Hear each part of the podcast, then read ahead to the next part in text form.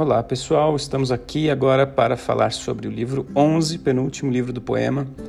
Muito empolgante, especialmente pelo modo como ele faz um interlúdio ou um intervalo entre a matança do livro 10 e a perda de grandes heróis como Palante e Mesêncio. E aqui numa trégua para enterrar os mortos, uma discussão uh, num conselho a respeito de é, encerrar a guerra com um, um, combate individual entre Turno e Enéas, e ao final, na terceira parte do livro 11, uma das partes mais memoráveis do poema e das minhas favoritas de todos os tempos, a Aristeia da, da guerreira Camila, essa personagem que, na minha opinião, é incrível e é uma das personagens mais legais do poema. A gente vai conhecer a Camila aqui. Então, é, sem mais delongas, a gente passa para essa análise. Eu queria aqui agradecer ao leitor, ao ouvinte, né, é, Dracon, que me escreveu uma mensagem muito legal sobre o podcast. Obrigado, Dracon. E eu queria dizer também que se vocês tiverem uh, qualquer coisa que queiram pedir ou dizer ou reclamar sobre o podcast, agora eu tenho um, um site aliaclássica.com, onde eu coloco as informações uh, a respeito do podcast e também das minhas aulas e das outras coisas. Então, qualquer coisa, lá tem meu contato. Agradeço muito para quem estiver acompanhando e muito em breve teremos o livro 12 para encerrar esse poema. E aí eu retorno para os Diários das Metamorfoses para falar sobre a tradução em andamento do poema do Ovídio. Muito obrigado e vamos ao livro 11.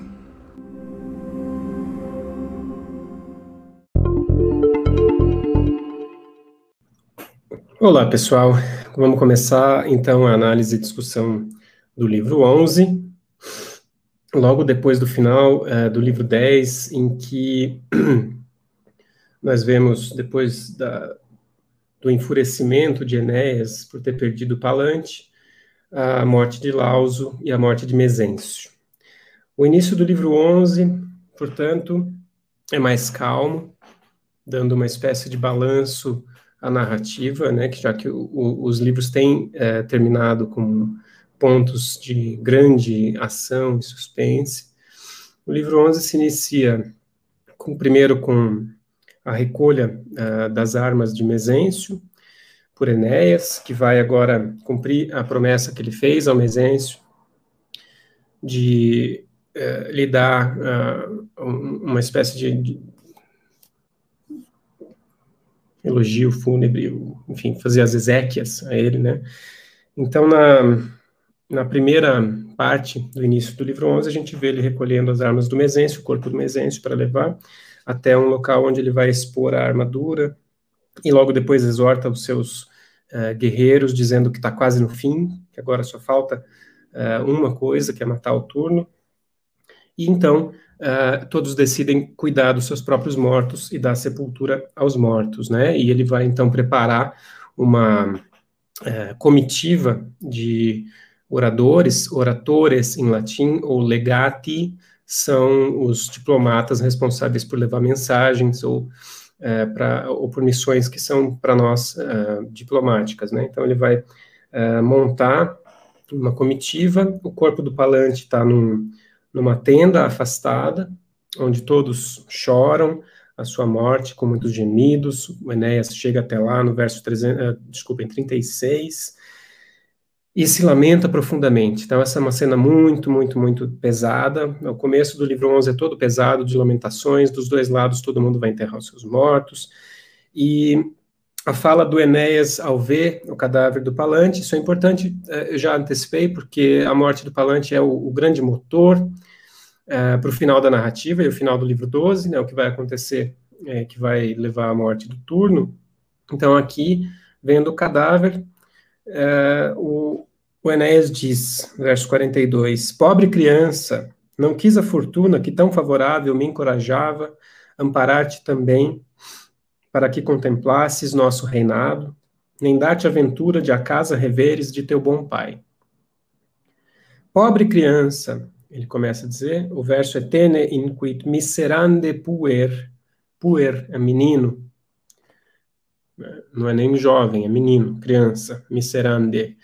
Então, menino miserando, né, miserável, pobrezinho. E a fortuna não quis te amparar para que você visse o nosso reino chegar, nem voltar para a casa do teu pai. A gente se lembra é, no livro 8 da emoção hum, do Evandro ao entregar o seu filho né, aos cuidados do Enéas para ir uh, para a guerra, né, no lugar dele. O discurso do Enéas é relativamente longo, ele continua se lamentando de maneira muito efusiva até o verso 58, em que ele diz: Ai de mim, que defesa perdeste, Ausônia, com ele, e que amigo meu Iulo perdeste. Esse é o fim do discurso do Enéas. Então, Ausônia, a terra itálica, perdeu uma grande defesa, praesidium em latim, um grande baluarte, né? Porque, enfim, o Palante estava muito jovem, estava iniciando sua carreira guerreira, e ele morreu nas mãos do turno, maior herói é, inimigo, e se tivesse vivido seria um grande herói. E o Iulo, ele diz, que amigo perdeste. Então, o, como eles eram da mesma geração, muito novos ainda, prestes a entrar na idade adulta, a, a, a, perda do Palante é uma perda também quase filial, como a gente viu na relação que se estabelece entre Enéas e Palante, é uma relação quase de pai e filho, né? Então, ele, ele meio que perde um pseudo-irmão para o Yulo, Yulo perde um amigo, né? Um, alguém que poderia ser, crescer junto com ele e virar um grande herói. Bom dia, quem está assistindo. É, então, eles decidem que a comitiva que vai levar o corpo do Palante será composta de mil guerreiros. Vejam como é sempre muito exagerado uh, o número né, de heróis e de, de, soldados que a gente vê nessa guerra. O Virgílio está sempre tentando mostrar para a gente que se trata de alguma coisa bastante magnânima e não simplesmente uma, uma guerra qualquer no interior da Itália. Prestam as honras a esse cadáver e colocam é, todos os, os, enfeites. Então, o começo do livro 11 é basicamente a despedida ao Mesêncio, o grande inimigo, e ao Palante, o grande aliado de Enéas. Logo depois, uh, Enéas prepara o, o que aqui na tradução, no verso 80, 78, é chamado de despojos de guerra. Então, ele manda reunir em seguida os despojos na guerra alcançados dos laurentinos. Em longas fileiras, seus homens os trazem, acrescentados das armas e belos corcéis dos inimigos. Mãos amarradas nas costas, os cativos avançam votados a borrifar com seu sangue a fogueira feral do guerreiro. Então, a, homenagem fúnebre ao Palante inclui aquilo que a gente tinha visto no livro é, 10, que é a, que tinha sido a captura de dois grupos de quatro heróis, se me lembro bem agora, irmãos entre si, então oito inimigos jovens que Enéas selecionou para depois sacrificar. Então ele vai fazer um sacrifício de oito guerreiros inimigos aqui cativos que estão sendo levados para serem sacrificados uh, em honra ao Palante, que é alguma coisa também de, se a gente puder uh, fazer um breve discurso para lembrar do estado de espírito do Enéas, no livro 10 ele estava bastante perturbado quando ele viu a morte do Palante, ele saiu matando todo mundo, inclusive suplicantes, e vários grupos de irmãos guerreiros são mortos, e nesse caso capturados, para depois serem imolados, né, sacrificados. Um detalhe curioso nessa narrativa do sofrimento geral pela perda do Palante é que o cavalo dele, chamado Etone, ou Aiton em latim, é, no verso 89 é descrito como Etone triste, sem belos jaezes, o carro acompanha. Lágrimas correm-lhe ardentes dos olhos, turvando-lhe a vista. Então, o cavalo do Palante está chorando. E o cavalo do Palante tem o nome que Virgílio deu de Etone, Aiton, que é o mesmo nome do cavalo do Aquiles, na Ilíada. Muitas referências à Ilíada, naturalmente, porque aqui é, Virgílio está emulando especificamente a Ilíada na segunda metade da Eneida. Né? Quando ele fez, na primeira metade, a emulação da Odisseia, ah, muitas referências à Odisseia também foram feitas. Depois o Enéas faz um último lamento, um adeus, salve três vezes, versos 96 a 98. E o foco narrativo muda bruscamente, a perspectiva passa para os emissários do burgo latino, ou seja, os uh, mensageiros ou os diplomatas que vêm, oratores uh, do campo inimigo, dos latinos, frontes veladas com ramos de oliva, e o pedido ali exposto de recolherem seus mortos caídos no campo da luta e sepultura condigna lhes dar.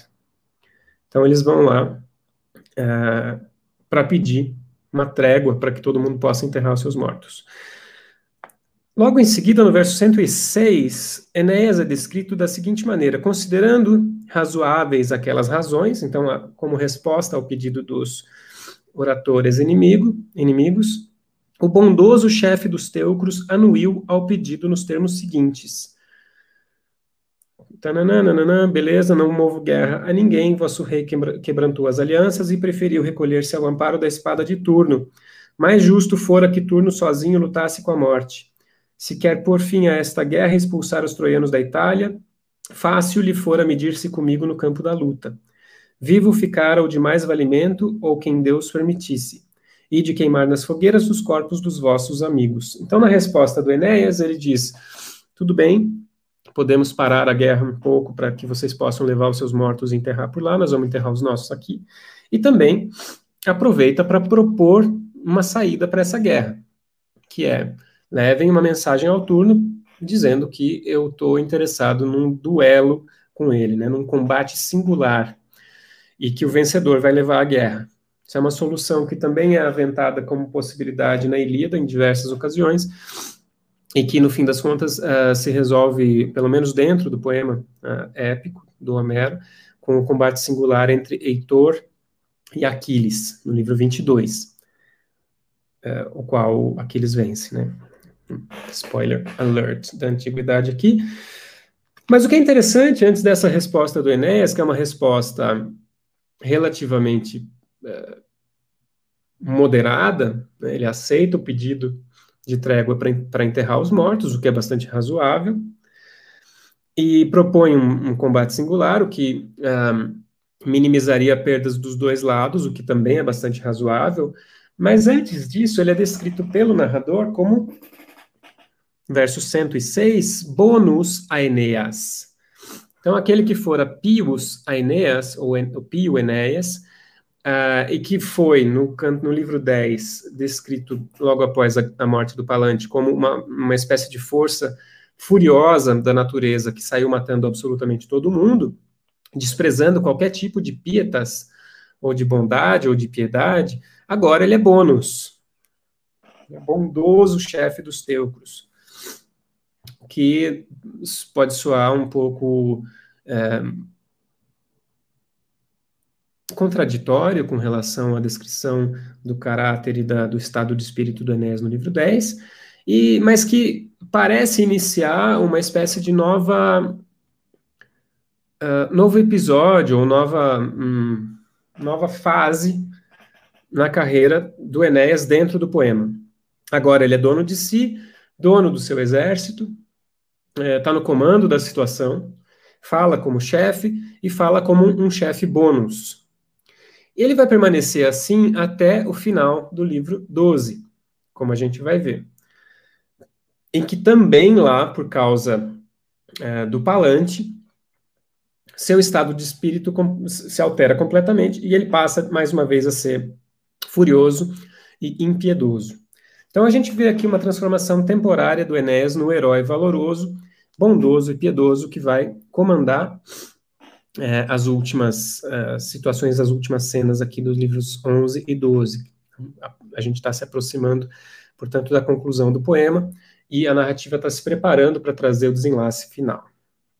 No entanto, como a gente ainda tem dois livros, o que a gente vai perceber no livro 11 é que, assim como Mesêncio é, Palante, Lauso e Enéas tiveram palco para suas aristeias, e o turno também, claro, né?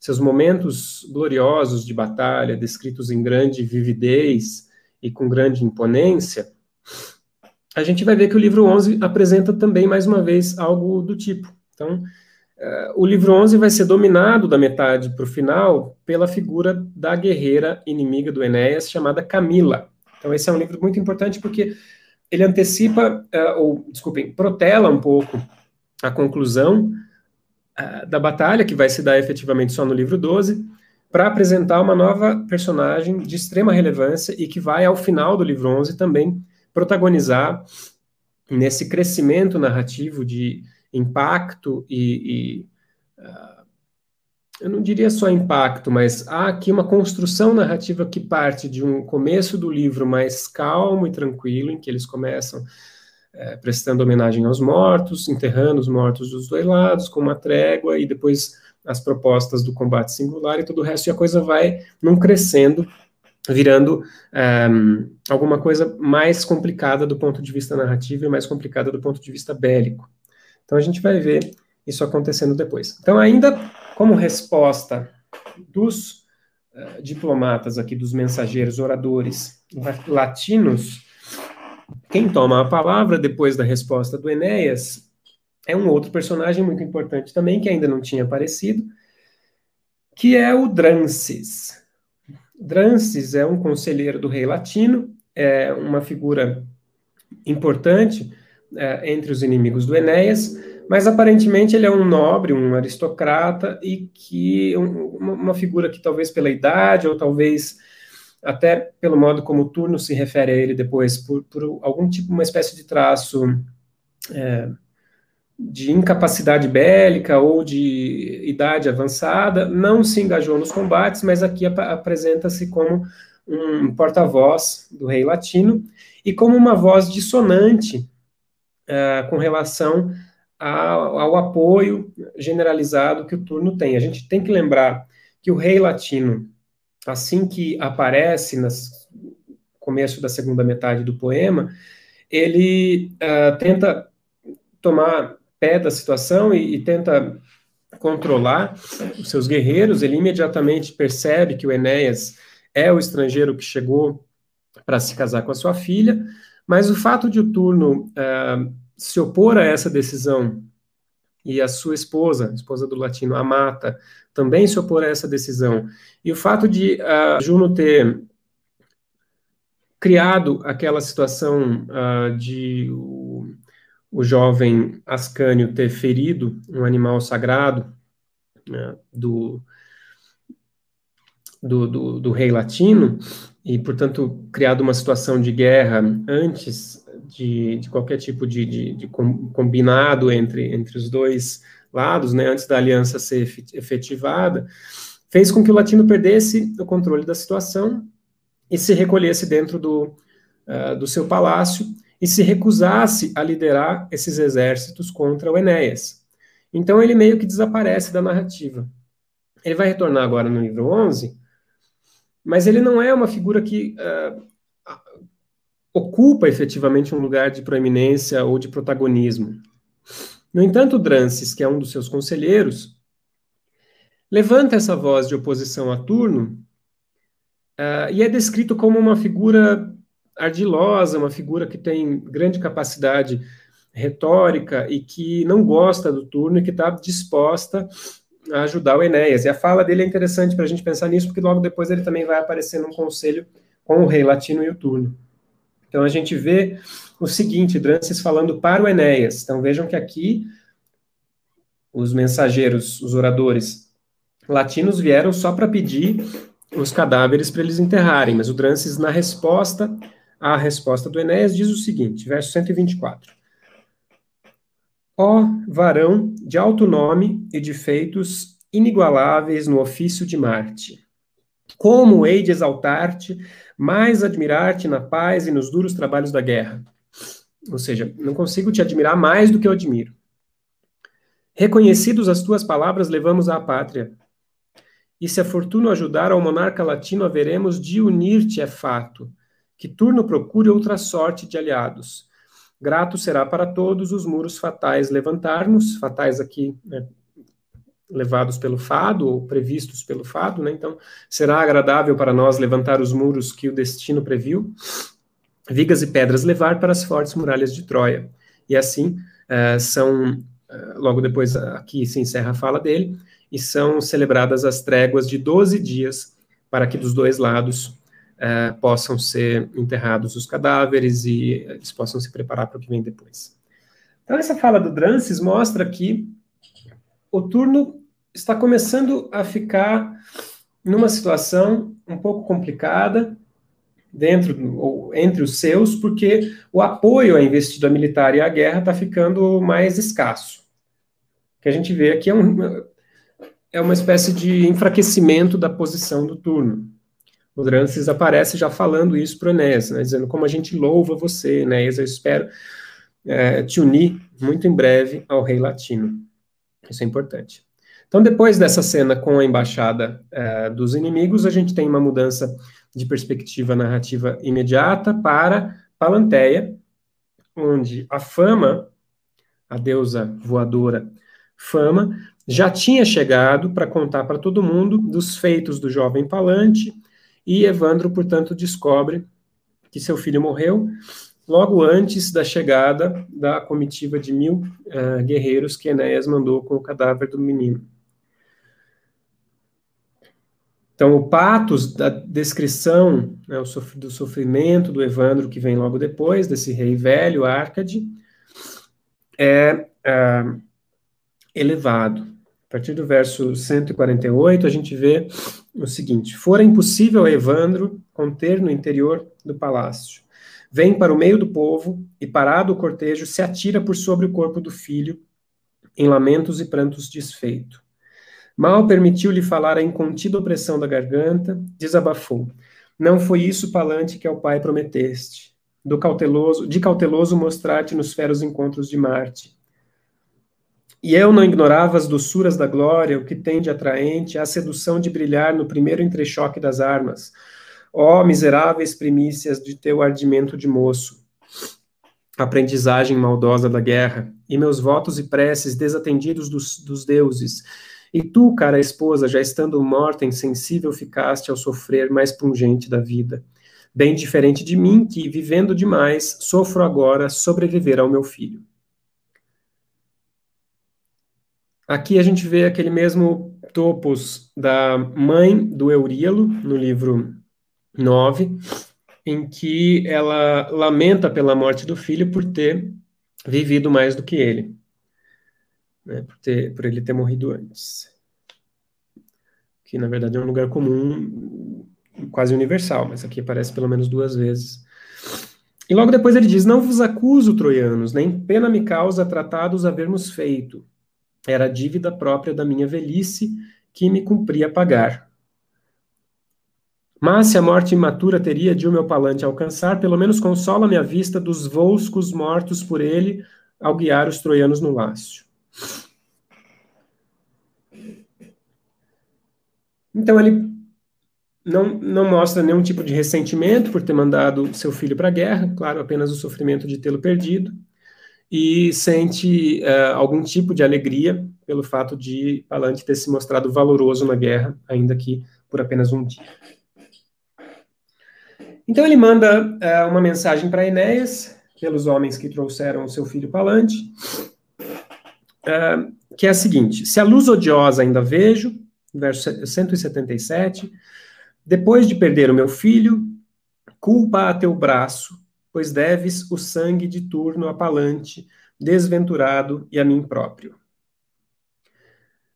Quando ele diz culpa a teu braço, o texto latino diz: Quod vitam moror in visam palante perempto, dextera causa tua est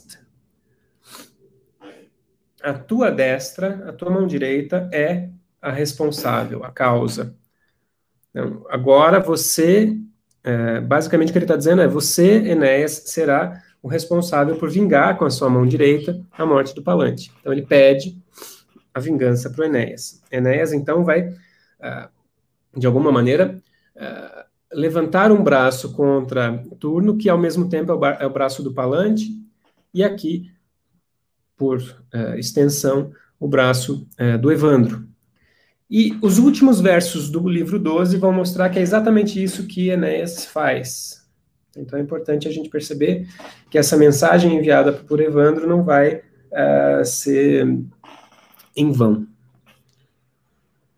No verso 182, nós temos uma nova mudança de perspectiva narrativa e o foco narrativo vai para Enéas novamente. E ele está uh, agora preparando os funerais. Nós vemos uma longa descrição dos procedimentos fúnebres ordenados, bem cuidados, uh, com várias fogueiras em lugares diferentes, uh, com um ritual fúnebre bastante elaborado e assim por diante, que vai se estender por cerca de, de 20 versos, até que nós vemos uh, em oposição, no versos 203, uma descrição bem mais breve dos funerais executados do outro lado, dos inimigos, né, pelos latinos, que são descritos em termos muito diferentes. A gente tem aqui uma espécie de oposição é, com relação ao cuidado, ao, ao, aos procedimentos, a, a, uma espécie de oposição entre uh, civilização e selvageria. Uh, eu vou ler um trechinho só para da descrição dos funerais dos latinos, para vocês terem uma ideia dessa, dessa diferença. Verso 203. Os infelizes latinos também, em lugar apartado, piras sem conta levantam, porém boa parte dos mortos são enterrados no campo da luta, outros muitos levados para cidades vizinhas e prados mais próximos delas. Sem distinção nem maiores cuidados, nem honras funéreas, todo o restante, sem número e conta, é jogado nas chamas. Então, assim, a falta de cuidado com os ritos fúnebres é alguma coisa que pode se caracterizar como uma, um desleixo não apenas com relação a, a, aos corpos que estão sendo maltratados, mas também com relação à, à religiosidade. É, os ritos fúnebres são extremamente importantes na antiguidade, e a oposição que a gente vê aqui entre os ritos troianos e os ritos latinos parece querer dizer que os latinos estão desesperados, estão pouco preocupados com os deuses, estão pouco preocupados com a, a, a pietas que o, que o Enéas tem, né, com essa relação uh, com o mundo dos mortos e com o mundo religioso, que deve ser ordeira, e os cadáveres devem ser uh, sepultados de acordo com o rito próprio, para que eles possam descer ao mundo inferior e passar pelo rio uh, como a gente viu no livro 6, né, pelo rio Estige. Uh, então, parece haver aqui uma, uma, uma, oposição do tipo, por que exatamente os latinos estão fazendo isso? Porque eles têm menos pessoal, porque eles têm menos cuidado, porque eles têm menos tempo, porque eles têm menos espaço. O que está acontecendo? Não se sabe, mas a oposição uh, que se estabelece aqui do verso 183 até o verso 200 e, um, nove, oito, mais ou menos, é sensível. Imediatamente depois, nós vamos narrativamente para o palácio do velho latino. Então, a gente volta para dentro do palácio. E lá dentro, no verso 213 e diante, nós vemos a descrição de uma certa. algo que reflete um pouco o que acabou de acontecer com os funerais, né? um alvoroço, muitas dores, luto, míseras mães, desoladas esposas, irmãs sem consolo, órfãos pequenos privados do amparo muito cedo da vida, amaldiçoavam a guerra lutuosa e o noivado de turno.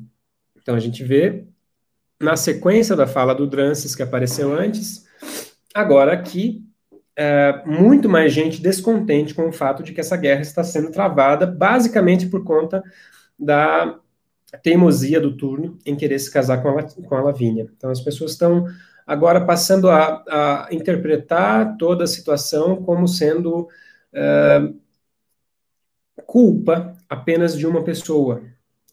E se na guerra de Troia, em geral, uh, os troianos e os gregos, quando descontentes, culpavam mais Helena do que uh, Paris, por exemplo, aqui parece que a culpa principal recai não só, ou não apenas, ou não, melhor ainda, quase que de modo algum sobre Lavínia, porque ela não tem como escolher absolutamente nada, ela não fez absolutamente nada, ela inclusive não fala é, ao longo de todo o poema, e muito mais sobre o turno, que é esse que quer se casar com ela contra qualquer é, determinação do destino e e contra mesmo a vontade do pai latino, né, que queria entregá-la em casamento ao Enéas. Então, olha, uh, eu, eu considero que esse trecho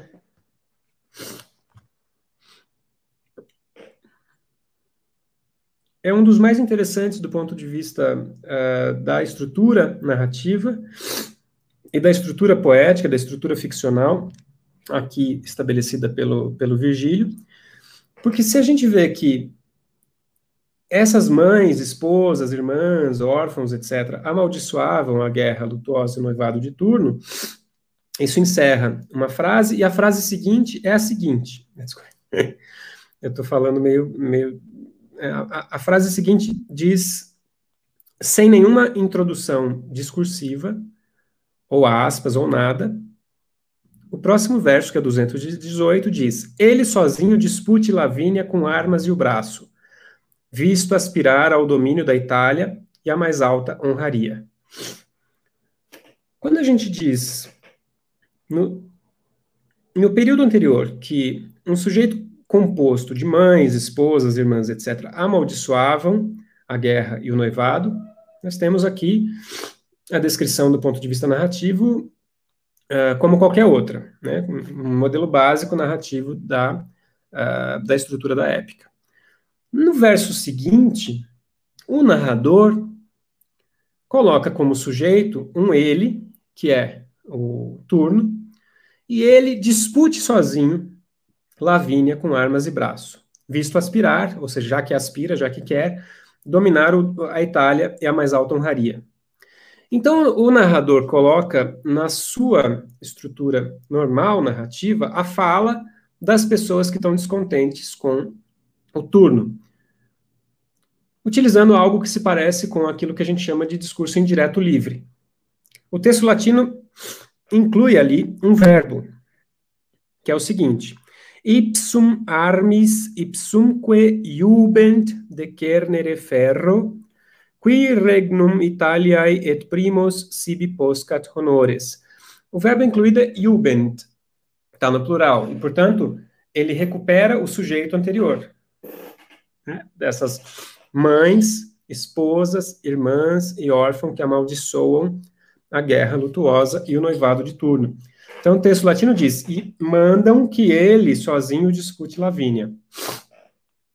De alguma maneira, a gente tem aí um discurso indireto introduzido pelo verbo Jubend, uh, e a tradução eliminou esse verso, uh, esse verbo, para deixar o, a ordem, né, ou aquilo que essas pessoas gostariam que o turno fizesse, num indireto livre. No entanto, o, o Carlos Alberto Nunes não está inventando nada aqui, porque em outros trechos Inclusive, na mesma, uh, no mesmo episódio, a gente vai ver o Virgílio utilizando o indireto livre com uh, alguma frequência. Isso é interessante, eu vou chamar atenção para isso. Então, logo depois, essa é a primeira coisa que aparece numa espécie de discurso indireto livre. Então, as pessoas estão uh, irritadas com a situação. Logo depois, nós temos tal sentimento é agravado por Drances, que insiste no fato de haver Enéas seu repto lançado somente contra ele. Então, Drances insiste que Enéas está lançando um desafio, um repto, apenas contra o turno. Esse é mais um elemento para deixar as pessoas incomodadas. A seu favor também conta o guerreiro, com muitos e vários votos significativos. O nome de Amato amparava sua alta fama, ademais, e os troféus dele próprio na guerra. Por outro lado, portanto, o turno também tem é, guerreiros importantes do seu lado, e a própria rainha Amata esposa do latino. Para aumentar o desânimo no auge daquele tumulto, verso 225, os emissários chegaram do burgo do grande Diomedes com negativa resposta, apesar dos empenhos do brilho dos oradores naquela missão. Nem presentes nem ouro, súplicas nada valeram. A gente latina procure outros aliados ou, ou trate de paz assentar com os troianos. Então, aquela embaixada no livro 7 que foi enviada uh, para a cidade fundada por Diomedes, que até agora não tinha retornado, acaba de voltar. Né? O chefe dessa embaixada, chamado Vênulo, daqui a pouco vai falar e contar para a gente qual foi a resposta do Diomedes, que foi negativa. Mas aqui a gente já tem a resposta introduzida no discurso do narrador. Então, logo depois de dizer que o, que o turno tem ao seu lado guerreiros importantes e a rainha a mata, a gente volta para as causas do desgaste do turno e do desânimo das pessoas. Que é, nesse caso, uma causa adicional, que é os emissários chegaram do burgo do Diomedes com resposta negativa, apesar de nananana, nada valeu os tesouros, nem os presentes, etc. Então, o narrador continua dizendo a gente latina procure outros aliados ou trate de paz assentar com os troianos. Portanto, ele coloca na sua voz narrativa a resposta do Diomedes em discurso indireto livre.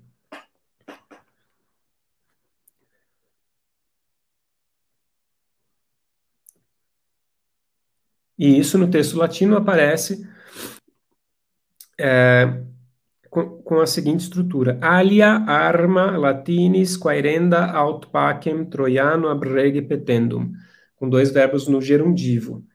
Então, outras armas devem ser buscadas pelos latinos, ou a, a paz do, pelo rei troiano deve ser solicitada, né, deve ser solicitada ao rei troiano.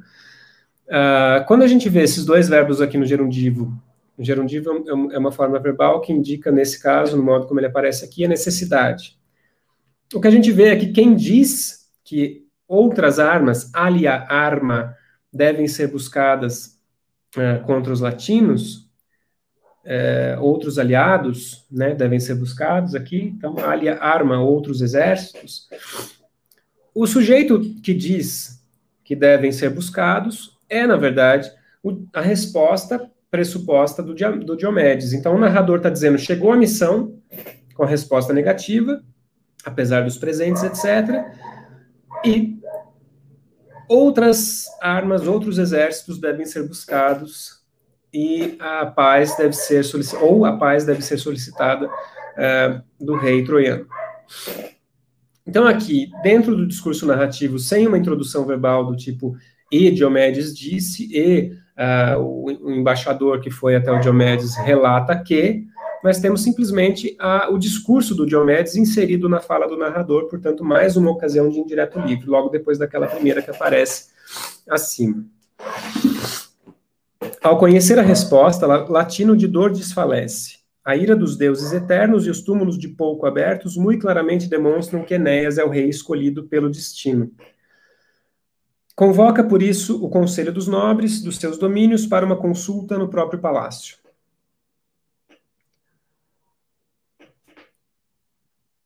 Então, agora o Latino vai fazer um concílio, um, uma reunião de conselho para decidir o que fazer. E a gente vê finalmente o Latino voltando para a narrativa e a descrição do seu retorno é uh, demonstra que ele está em, em, em, um estado físico, um estado psicológico bastante deteriorado. Verso 237. Latino encurvado com o peso dos anos, fronte nublada, com o cetro na mão, assentou-se no trono. Manda que seus emissários chegados do Burgo da Itólia, a cidade do Diomedes, aos circunstantes expliquem o que se passou e as respostas de lá trazidas exponham sem falhas nem vãos circunlóquios. Vênulo, agora, o chefe dessa comitiva, vai responder uh, ao latino e contar o que aconteceu. Então, Diomedes falou, né, segundo, o Vênulo começa o discurso dele, no, no, no, verso 243, ele vai relatar o que o Diomedes falou em resposta ao pedido deles de ajuda uh, na guerra contra os troianos.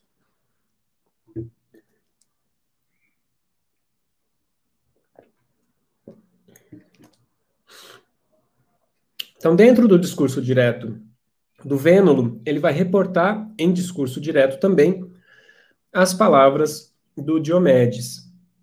A gente tem que lembrar que Diomedes é um, um dos protagonistas gregos na Guerra de Troia, na Ilíada do Homero.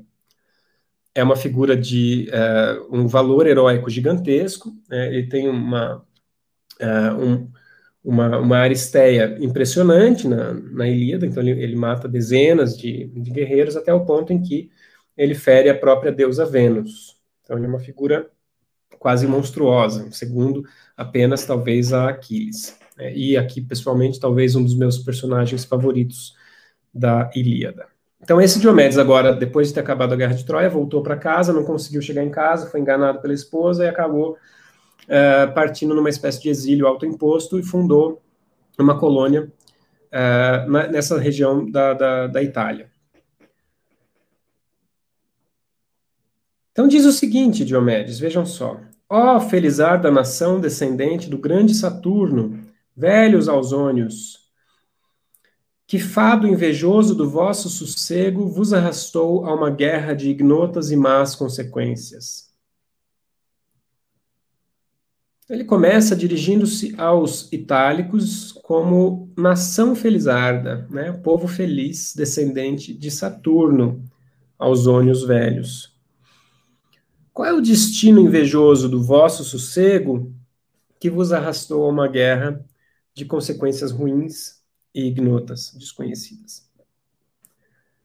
Por que, que ele está falando isso? Porque logo depois ele diz: Todos os que laceraram com o ferro as campinas de Troia, sem mencionar os caídos em torno dos muros altivos, e os que o Simoente em suas ondas levou, ainda agora pagamos no vasto mundo com duros trabalhos aqueles excessos de enternecer até Príamo. Todo mundo que estava na guerra uh, e que venceu a guerra contra os troianos acabou se dando mal. É isso que ele está dizendo. Veja, ou o pessoal morreu lá, ou quem voltou para casa se deu muito mal. E ele lista uma série de grandes guerreiros importantes gregos que se deram muito mal no retorno. O Ajax, o Eleu, um,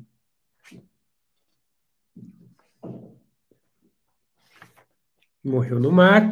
O Menelau, que é aqui chamado de louro atrida, atrides protei Menelau sadusque columna sexulat, marido de Helena Cacheada, as colunas ultrapassou de Proteu. As colunas de Proteu ficam no Egito, né? Menelau foi parar lá no Egito. Viu Ulisses os feros ciclopes. Ulisses teve que enfrentar até mesmo ciclopes. Precisarei referir-me a Neoptólemo e ao reino desfeito. Neoptólemo depois morreu nas mãos de Orestes. A Idomeneu e os revoltos penates e aos lócrios da Líbia, Idomeneu também, e depois uh, os lócrios, e, ou mesmo, diz ele, ao rei de Micenas, Agamemnon, o chefe supremo dos gregos, pelo punhal da maldosa consorte imolado na entrada do seu palácio, o assassino assentou-se no trono do Atrida. Então, Agamemnon voltou para casa e foi morto pela esposa. E o seu, essa, pela, pela esposa e pelo seu primo Egisto, que estava uh, ah, tendo um caso com a Clitemnestra e que depois tomou o trono para si. Não me impediram os deuses de volta ao torrão de nascença, a Calidona rever de meus pais ou em Argos a esposa? Eu, eu mesmo fui impedido pelos deuses. Então, assim, o Diomedes, ele quer distância dos troianos. Troiano nem, mas nem, nem que a vaca tussa ele vai voltar a uma guerra contra os troianos. Ele percebeu que os gregos foram punidos, quase que em todos os casos, uh, com trabalhos duros, como ele chama, ou com a morte, ou com o exílio, pelas ações sacrílegas que eles fizeram em Troia. E ele diz, lamentando-se logo depois, e arrependido do que ele fez na guerra, o seguinte, no verso 275. Mas já devia esperar isso tudo desde a hora insensato em que, demente, investi contra os deuses, sacando da espada, e a nobre Vênus na destra feri, sem medir consequências. Então, eu me arrependo, eu devia ter visto, estava demente, investi contra os deuses e feri a própria Vênus. Chega, e ainda vindes falar-me em reatar essas duras pelejas?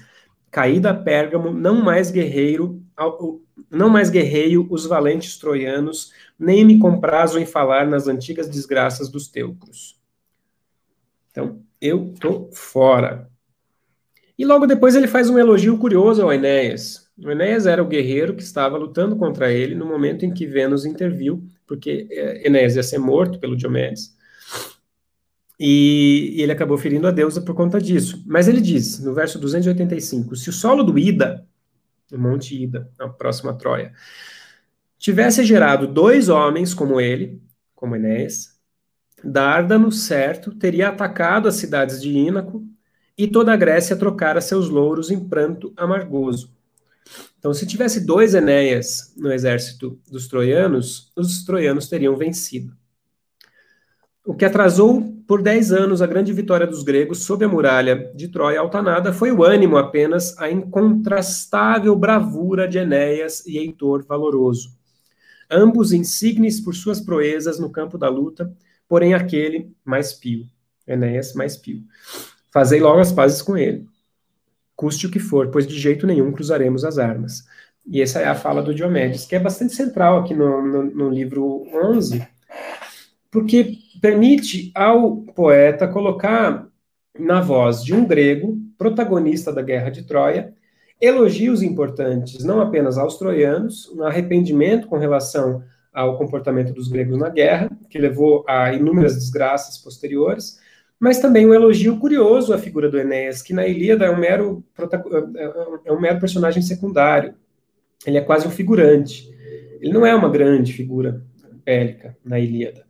Mas o Diomedes, na Eneida, falar dessa maneira do Enéas, uh, é uma maneira do Virgílio colocar esse herói numa perspectiva de, bom, veja, nós não estamos fazendo só um spin-off da Ilíada aqui, tá? Esse é essa é a grande épica de Enéas. Esse é o grande poema de Enéas, né? tão valoroso quanto Heitor, e mais pio do que Heitor, segundo as palavras do próprio Diomedes, que, se a gente levar em consideração o texto de Homero, é, teria matado facilmente o herói troiano. Né? Então, aqui o que resta para o latino é controlar uma turba agora de pessoas num vozerio é, todo mundo discutindo, ninguém sabe o que fazer com a situação, está todo mundo é, preocupado. Né? E tem uma símile no verso 296 uh, das pessoas falando logo depois do Vênulo mensageiro, como se fossem um, o, o, o, o, murmúrio, o burburinho das falas das pessoas é comparado nessa símile a um rochedo que detém um rio impetuoso, murmúrio abafado se escuta, das ondas bravas que ao longe as ribeiras silentes despertam. Então, um rio caudaloso que, ao encontrar um rochedo, as águas ali batendo, produzem é, um, um, grande estrépito, um barulho abafado. A fala de Latino é uma longa fala em que ele diz: Não culpo ninguém, verso 313. É, o que foi, foi não tem o que fazer, mas agora ele propõe entregar uma longa uh, faixa de terra aos troianos, oferecer a paz né, com essa longa faixa de terra e assento no governo, portanto, aliança. Né? Vamos terminar com essa guerra com uma proposta de aliança. Ok. Ou, se eles quiserem ir embora, diz o latino, nós podemos construir quantos navios eles quiserem, do modo como eles quiserem, e vamos mandar então 100 oradores uh, com as nossas propostas para eles. No que termina de falar latino, levanta-se Drances, mais uma vez, aquele que falou com Enéas agora há pouco. Verso 336, Drances então levantou-se, inimigo implacável de turno, cuja grandeza o matava de inveja e de raiva impotente. Rico em fazenda e de língua muito solta, medroso na guerra, hábil talvez nas reuniões do conselho, mas sempre ocupado em tecer planos ocultos. Então ele é ardiloso, ele é rico em fazenda, ou seja, ele tem terras, ele tem língua solta, fala muito, medroso na guerra, bom nas reuniões do conselho, mas sempre fazendo planos ocultos. É aquela típica figura da corte que não é valorosa nas armas, mas que está sempre tramando, né? Então ele diz: Ninguém ignora, bom rei, essa grave questão que meu voto sem grande peso dispensa. É o que eu digo, não há quem não saiba como devemos agir, mas o medo a nós todos coíbe no uso da fala. A nós outros liberta e a vaidade reprima quem por seu próprio fadário e mau gênio, o que afirmo sem medo, de que me venha ameaçar com suas armas potentes, foi causa da morte infausta de tantos caudilhos do luto que o povo, toda a cidade abateu, e ora espera, com a ajuda da fuga, pálida a Troia vencer e escalar de corrida o Alto Olimpo. A fala do Drances é uh, elaborada com uma sintaxe bastante complicada, mas eu vou simplificar para a gente entender o argumento dele.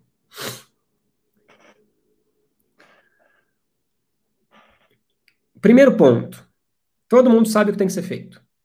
Né? Aliança com os troianos. Segundo ponto: está todo mundo com medo né? e não tem coragem de falar. Medo de quem? Do turno.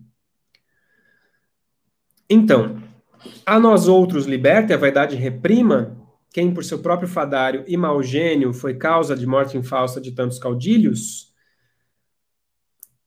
Então, o que ele diz? Que ele, turno, reprima a sua vaidade e liberte a nós todos para que possamos falar e nos colocar aqui nessa situação.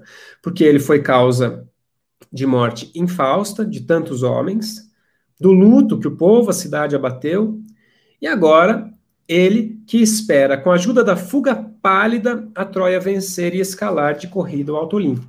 E ele termina, portanto, o discurso dizendo: é, todo mundo sabe o que tem que falar, todo mundo tem medo do turno, mas ele é que devia é, refrear os seus impulsos e a sua vaidade, seu mau gênio, porque tudo isso causou muita morte, muito luto, porque ele agora está achando que ele vai vencer essa guerra e escalar as muralhas do Olimpo através de pálida fuga. E essa pálida fuga, minha gente, é a fuga a que Turno foi sujeito ou submetido no livro 10, quando uh, foi enviado né, por Juno para tirá-lo da batalha, um fantasma de Enéas que ele perseguiu até um navio que o levou para longe da uh, batalha. Tendo visto que ele foi enganado, ele percebeu: todo mundo vai achar que eu fugi, todo mundo vai achar que eu estou com medo, e portanto, uh, aqui está o resultado. O seu grande inimigo, mestre conselheiro Drances, agora o acusa de ser um medroso pálido, ou seja, né, ficou lá branco de medo e fugiu. E ele achou que fugindo ele ia ganhar. E a solução que o Drances propõe, então, ao final do seu discurso, é entrega também a filha a um varão digno dela, o mais digno, e assim pazes definitivas e honrosas confirma entre os povos em luta. Ou seja, não vamos dar só terras e aliança para ele, tem que dar também a sua filha em casamento, que é aquilo, inclusive, que o latino já tinha proposto. É o que todos pedimos, turno, e o penhor verdadeiro da paz, verdadeiro e durável. Eu, o primeiro, diz Drances, inimigo me julgas e não te desminto. Súplice, venho falar-te. Apiada-te, enfim, de teus próprios concidadãos. Repilamos-te, sai, funerais incontáveis já presenciamos, assás desolados os campos se encontram. Porém, se a fama te move, no peito o pulsar te reanima, do coração e ambicionas um reino alcançar como dote do casamento, das mãos vai tomá-lo do leal inimigo. Então, o que a Drance está falando agora no final do seu discurso bastante impactante é: vai buscar você mesmo a vitória. Enéas está propondo um combate individual. Então, se você ainda está insistindo, continua teimoso, vai lá, resolve a situação. Quando a gente imagina que o turno vai uh, ficar, vai se sentir humilhado e uh, acuado com esse discurso e com toda a oposição que ele vê se levantar contra ele, ele está aqui no, no, no, conselho, logo depois da fala do latino, logo depois que o Drances termina de falar, ele toma a palavra, o próprio turno, e diz o seguinte, Drances, verso 378, És pródigo em belos discursos em tempos de guerra, quando se exige o trabalho. O primeiro a chegar ao conselho, sempre que os homens de bem são chamados, porém não é hora de belas frases, enquanto as muralhas detêm os ataques dos inimigos e o sangue lá fora nos fossos referve. Troveja, então, é teu hábito. Assacas-me, drances, a pecha de covardia? Quer dizer, você está imputando é, falsamente a mim a covardia? Em verdade, o teu braço amontoou nestes campos inumeráveis cadáveres teucros, e pelas estradas muitos troféus levantaste. Está dizendo isso para o Transis, o que é falso, obviamente. Portanto, ele está sendo irônico, né? Nossa, seu braço realmente matou muitos troianos aqui, né? O momento chegou de provares teu apregoado valor. Vai lá, vamos provar o seu valor, Transis. O inimigo não se acha muito longe? Para quem saia buscá-los, por tudo as muralhas nos cercam. Juntos partamos. Pois não? Que te impede esse ardor belicoso se concentrou simplesmente na língua insolente e no voo de, de pés velozes. Então você, agora, vamos lá lutar comigo, Drances. E o discurso do turno é ah, retoricamente tão bem construído quanto os que o precederam. Então a gente vê aqui ele falando que ele não é só uma pessoa completamente fora ah, da razoabilidade da, da, da, da discussão possível a respeito de como terminar essa guerra. Eu já vencido, cachorro, e quem pode atirar-me tal pecha, depois de ver a corrente do, do Tibre aumentada com o sangue dos feros teucros e a casa de Evandro com a sua linhagem completamente arruinada, e sem armas os árcades fortes. Ele está dizendo, eu, vencido, quem foi que não viu o que eu fiz matando tanta gente e aumentando a corrente do rio Tibre com tanto sangue inimigo? É uma cena que retoma também uh, cenas de batalha na Ilíada, em que o rio Escamandro, por exemplo, cansado de carregar tantos cadáveres, acaba uh, se levantando personificado para reclamar com os guerreiros. Bom, o discurso do, do turno primeiro se defende dessa acusação de ser covarde, depois ele vai, respondendo diretamente ao latino, no verso 410, dizer, aparentemente sensato, e ora, magnânimo rei, estudemos a tua proposta. Então tá bom, você está propondo fazer as pazes, entregar um terreno para é, terras para os troianos, vamos estudar essa proposta.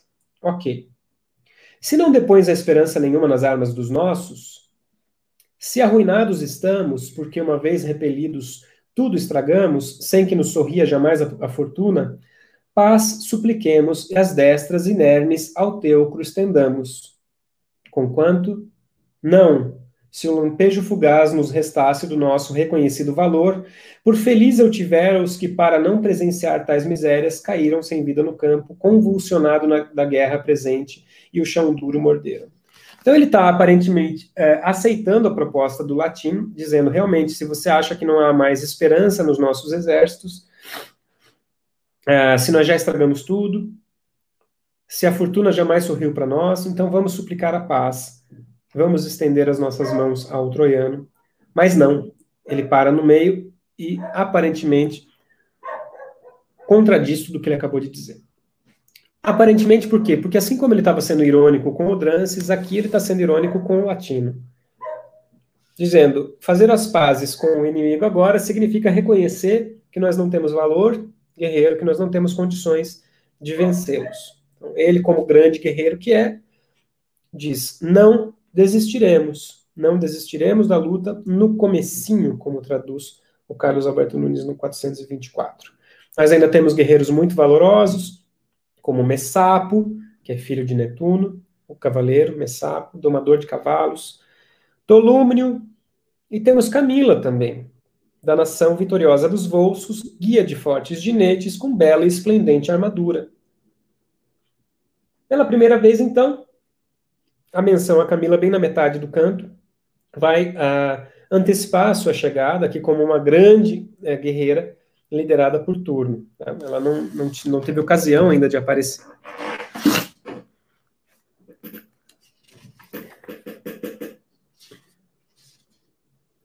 E no fim, ele diz: A mim somente esse Enéas reclama isso mesmo desejo, antes que Drances se adiante, no caso de os deuses me odiarem, para aplacá-los com seu sacrifício, ou me roube essa glória. Uh, então é isso que eu quero. Né? Então eu quero isso antes que o Drances uh, proponha qualquer coisa desse tipo, porque se os deuses me odiarem, eu não quero uh, ter essa glória roubada, a glória de vencer o Enéas ou de morrer e ter uma bela morte.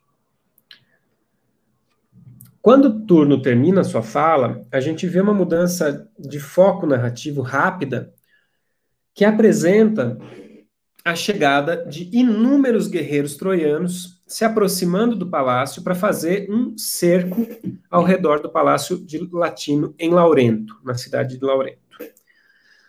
Veja, essa situação bélica inverte o que estava acontecendo nos últimos dois livros, livro uh, eh, 9 e livro 10, em que a gente viu o acampamento troiano sendo sitiado pelos uh, latinos. Agora, com a batalha anterior vencida pelos troianos, que mataram Mesêncio, uh, e com a fuga do turno, enganado pelo fantasma do Enéas, uh, os latinos reunidos aqui no seu uh, conselho, ainda decidindo como proceder, de repente se veem cercados por inúmeros troianos, uh, com seus aliados etruscos e árcades e todo mundo que está com eles. Então, essa notícia chega de que eles estão se aproximando. Aqui a gente vê algo que, do ponto de vista narrativo, funciona muito bem.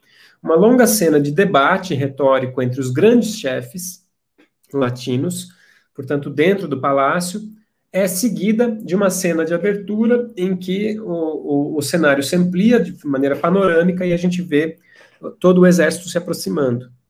Então, uh, o fim está próximo, né? E o, o, o, fado se inverte, no certo sentido, porque aquilo que antes era o cerco dos troianos, agora os troianos é que vão sitiar os seus inimigos. Nós temos aí mais uma símile uh, muito bela que compara essa chegada uh, dos, dos troianos para o cerco com pássaros no verso 456. Eu vou ler a símile para vocês terem uma ideia. Tal é o barulho que pássaros ledos nos bosques produzem, densos ao virem de longe ou nas margens piscosas do pado, os roucos cisnes no seu linguajar as marinas, as marinhas conturbam. Então, pássaros vendo cisnes uh, chegando. Então, Turno interrompe o seu discurso, dizendo: Vocês continuem aí nesse conselho com cidadãos das delícias da paz, e lá fora o inimigo voa a atacar nossos muros sem guarda eu tô fora. Ele simplesmente interrompe o conselho e fala: eu vou é para guerra. Continuem aí conversando se quiserem.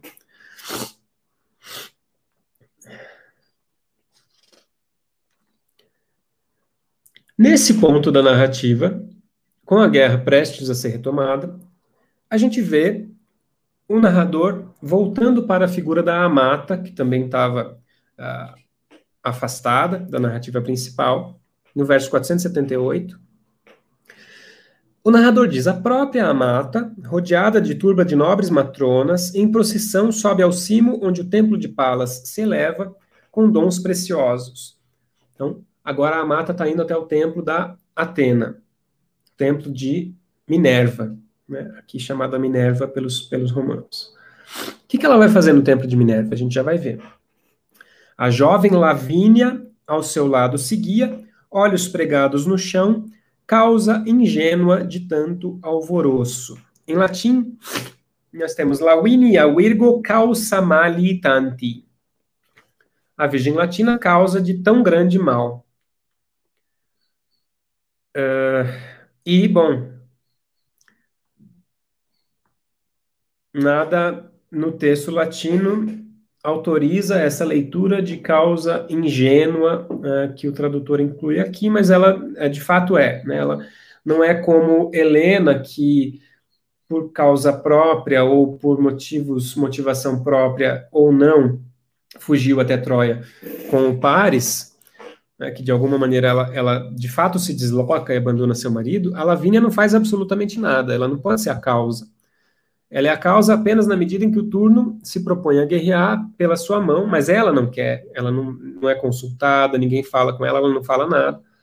Ela é causa de tamanho mal, mais ou menos, né? Portanto, ela é, é ingênua, ela é inocente, ela não é causa. Ela não, não é culpada de absolutamente nada, exceto do fato de existir e de não poder decidir aqui com quem ela vai se casar. E o turno continua fazendo guerra porque ele quer casar com ela. Então segue Lavínia ao lado de Amata, ela triste, continua sem falar absolutamente nada. Entram no templo, matronas, incenso, eh, e logo de incenso o perfumam, e Amata, então, invoca a deusa Minerva com as seguintes palavras: Arme potente senhora dos duros combates, Tritônia, Minerva, Virgem, humilha tu mesmo tu mesma a insolência do frígio pirata. Então ela implora, ela suplica a intervenção de uma deusa que até agora não tinha aparecido na narrativa, que é a deusa Atena, a deusa Minerva, a deusa Palas Atena, que era uma figura uh, recorrente na, na, na, Ilíada e na Odisseia. Né? É, e essa intervenção, por enquanto, vai, vai ficar em suspenso. A gente volta para a cena da batalha, o foco vai para ele, e imediatamente descreve-se o turno,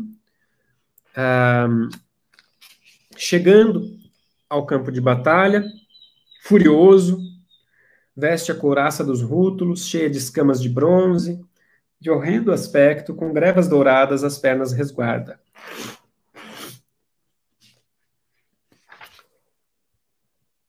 Temos uma símile muito bela, comparando o turno chegando aqui com um cavalo, que escapa, rompido o cabresto, verso 492, da estrebaria a direito e veloz pelos campos abertos ou para o pasto se atira recreio de éguas nessa hora, quando não corre a banhar-se nas águas do rio ali perto, e dando botes, relincha, sacode a cabeça imponente, desordenada, caindo-lhe a crina nos braços na cola.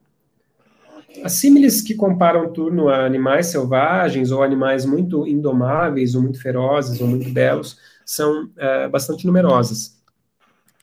Porque ele é, de fato, uma figura muito importante para essa narrativa. Eu vou um, tentar avançar um pouco aqui, porque logo depois dessa símile aparece na narrativa Camila pela primeira vez. Então, no verso 498, a gente vê. Ao seu encontro, Camila apresenta-se à testa dos Volcos, né? Diante dos, ela é a rainha dos Volscos, ela é a comandante dos Volscos, mais um povo aqui aliado de turno. E bem na frente da porta do burgo, Altanado se apeia de sua nobre Alimária, seu cavalo. Seguindo-lhe o exemplo, as guerreiras lestes saltaram dos belos cavalos. Então, ela desce do seu cavalo e as suas guerreiras, comandadas por ela, também descem. Destarte se, se expressa. Então, agora ela vai falar com o turno. E uh, ouçam as palavras da Camila, porque a segunda metade, agora daqui para frente, todo o resto do canto é dedicado a ela, e ela é uma das figuras mais interessantes mais uh,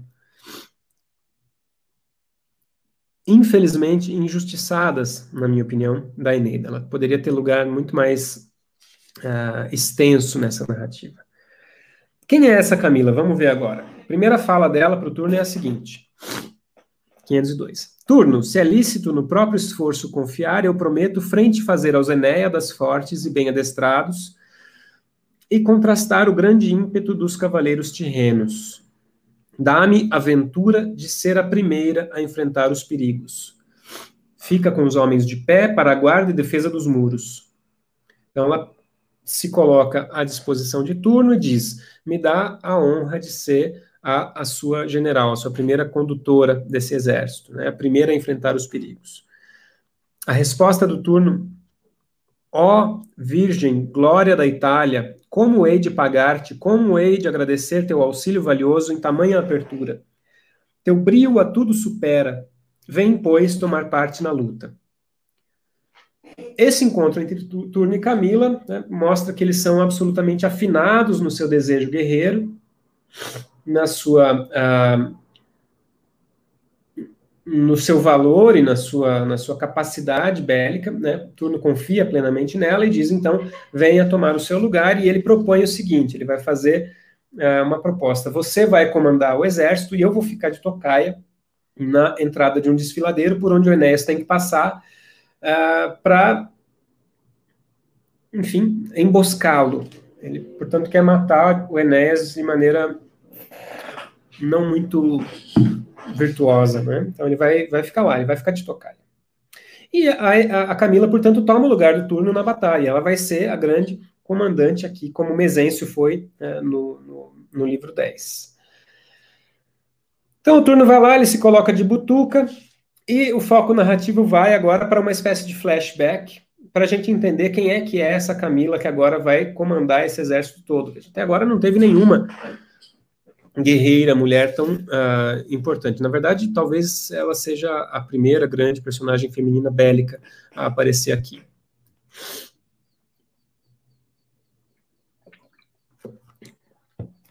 E esse paralelo narrativo que nós vemos aqui, para explicar a origem de Camila, acaba sendo também relevante do ponto de vista uh, do enredo, porque depois a gente vai perceber uh, que essa narrativa, na forma de flashback, motiva as ações da intervenção divina que vai acontecer no final desse canto.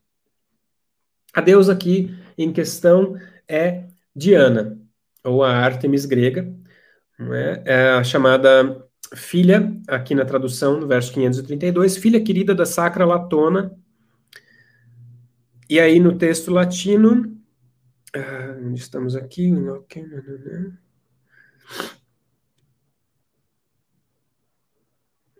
Latônia, é simplesmente Latônia é o apelido utilizado para ela. Então, Latônia é a filha de Latona.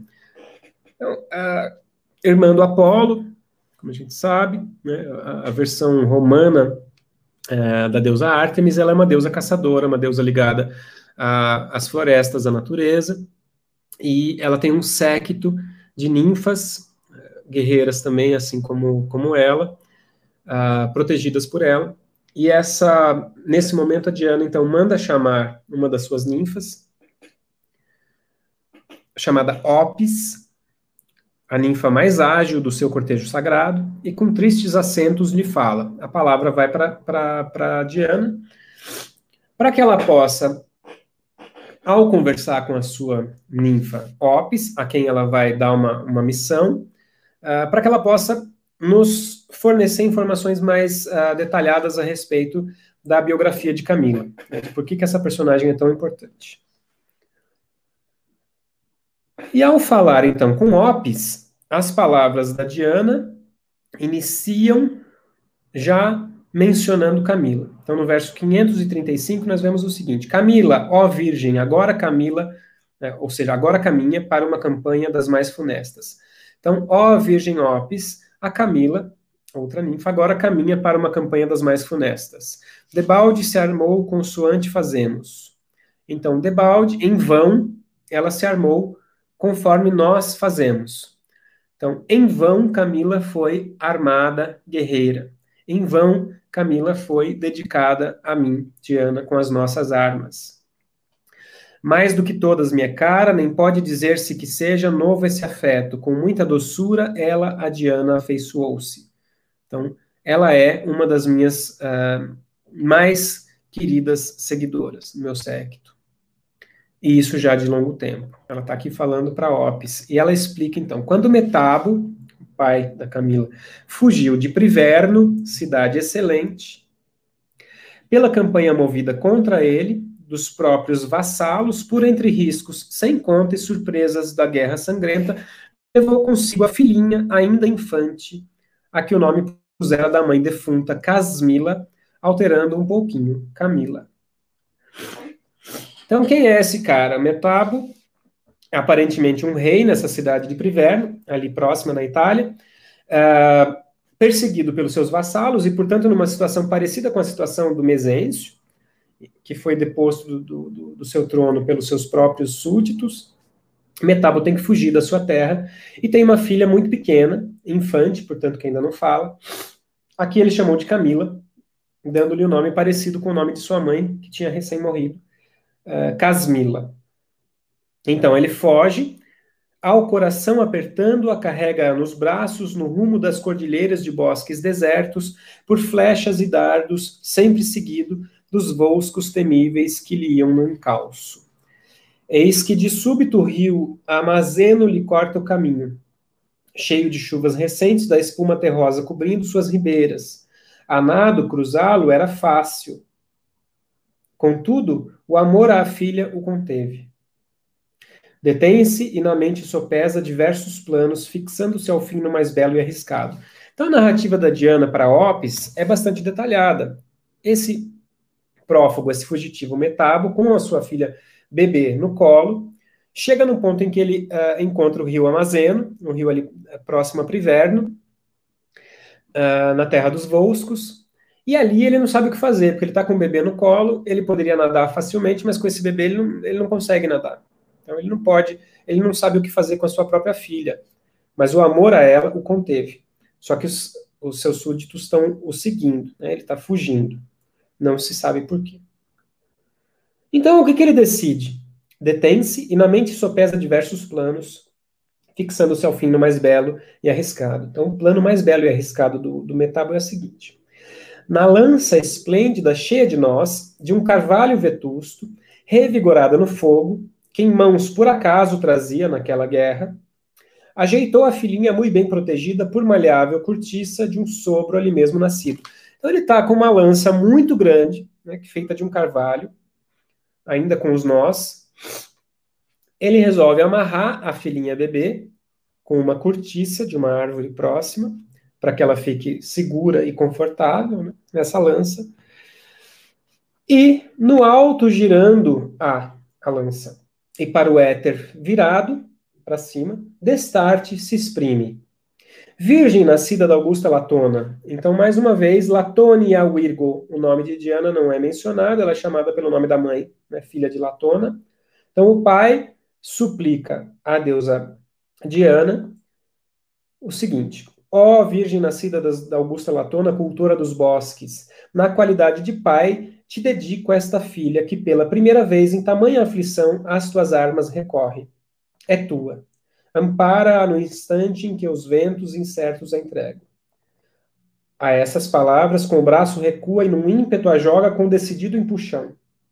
Soa fundo a corrente lá embaixo. Foge por cima Camila infeliz, a asta longa rechina. Então, o barulho da, da lança no, no vento é, é, um detalhe narrativo interessante que é, também para nós ressoa muito bem numa estrutura narrativa que, que é quase cinematográfica, né? em que o, o nosso olhar é dirigido a detalhes. Então, ele acabou de lançar a lança com o seu bebezinho amarrado nela, e a gente vê a lança de muito perto, ouvindo o barulho que ela faz uh, ao cruzar o ar. Vendo já próxima a turba dos seus fidagais inimigos, Metabo atira-se ao rio e, exultante, arrancou do gramado a forte lança com a filha, a Trívia de pouco votada. Trívia é outro nome da Diana. Então, finalmente, ele conseguiu, ao chegar na outra margem, retirar a lança do chão e a filha estava uh, a salvo. Basicamente, esse cara teve uma ideia sensacional, que é amarrar a filhinha dele, bebezinha, numa lança e jogar por cima do rio. E a lança se fincou no chão e a filha estava bem amarradinha, bem segura. Ele chegou do outro lado, pegou ela estava bem. Né, mas isso aconteceu por quê? Porque ele dedicou esse bebê à deusa Diana. Então, é, é, uma, é uma cena quase fantástica, não é? A, a do, da Camila, recém-nascida, muito bebezinha, sendo lançada por cima do rio numa lança.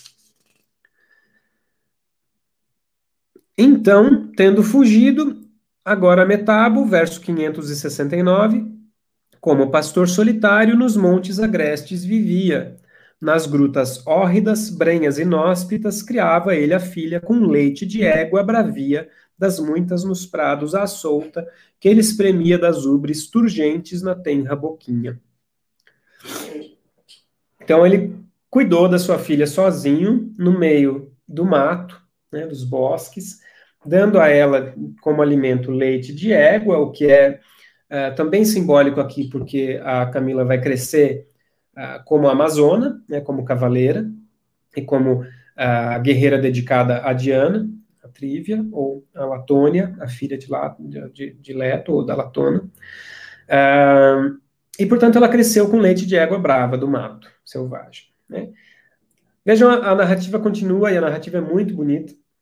Eu vou, portanto, insistir nesses trechos aqui para ler com mais calma, que a Camila é, é, também agora numa nota muito pessoal, minha personagem favorita do lado inimigo do Enéas. E talvez uma das favoritas de todo o poema. Mal começou a menina a firmar os pezinhos no solo, para andar só, as mãozinhas armou com um dardo pontudo e pelos ombros passou arco e aljava, brinquedo de criança. Então, o primeiro brinquedo dela eram flechas, aljava e arco. Em vez de capa flutuante ou diadema nos belos cabelos, o espólio fero de um tigre e as, espáduas, as espáduas e o dorso lhe cobre. Então, em vez de capa, em vez de roupinha, é, de criança, o diadema, né, uma tiara no cabelo, ela tinha uma pele de tigre né, nos ombros e nas costas. Desde pequena, com a mão delicada, jogava seus dardos e a funda leve do couro torcido girava por cima, grou estrimônio matando ou cisne alvo de longo pescoço. Muitas matronas tirrenas em vão se esforçavam por tê-la como consorte dos filhos. Então, as mães de jovens rapazes queriam dar ela ou queriam propor casamento para ela, mas contente com ser de Diana, o amor conserva da caça com seus apetrechos e o culto da virgindade sem manchas. Então ela, ela se mantém casta e mantém sua virgindade dedicada à deusa Diana, que é uma deusa virgem também, e todas as suas uh, súditas, a sua, o, seu, o seu cortejo de ninfas uh, e guerreiras uh, de virgens.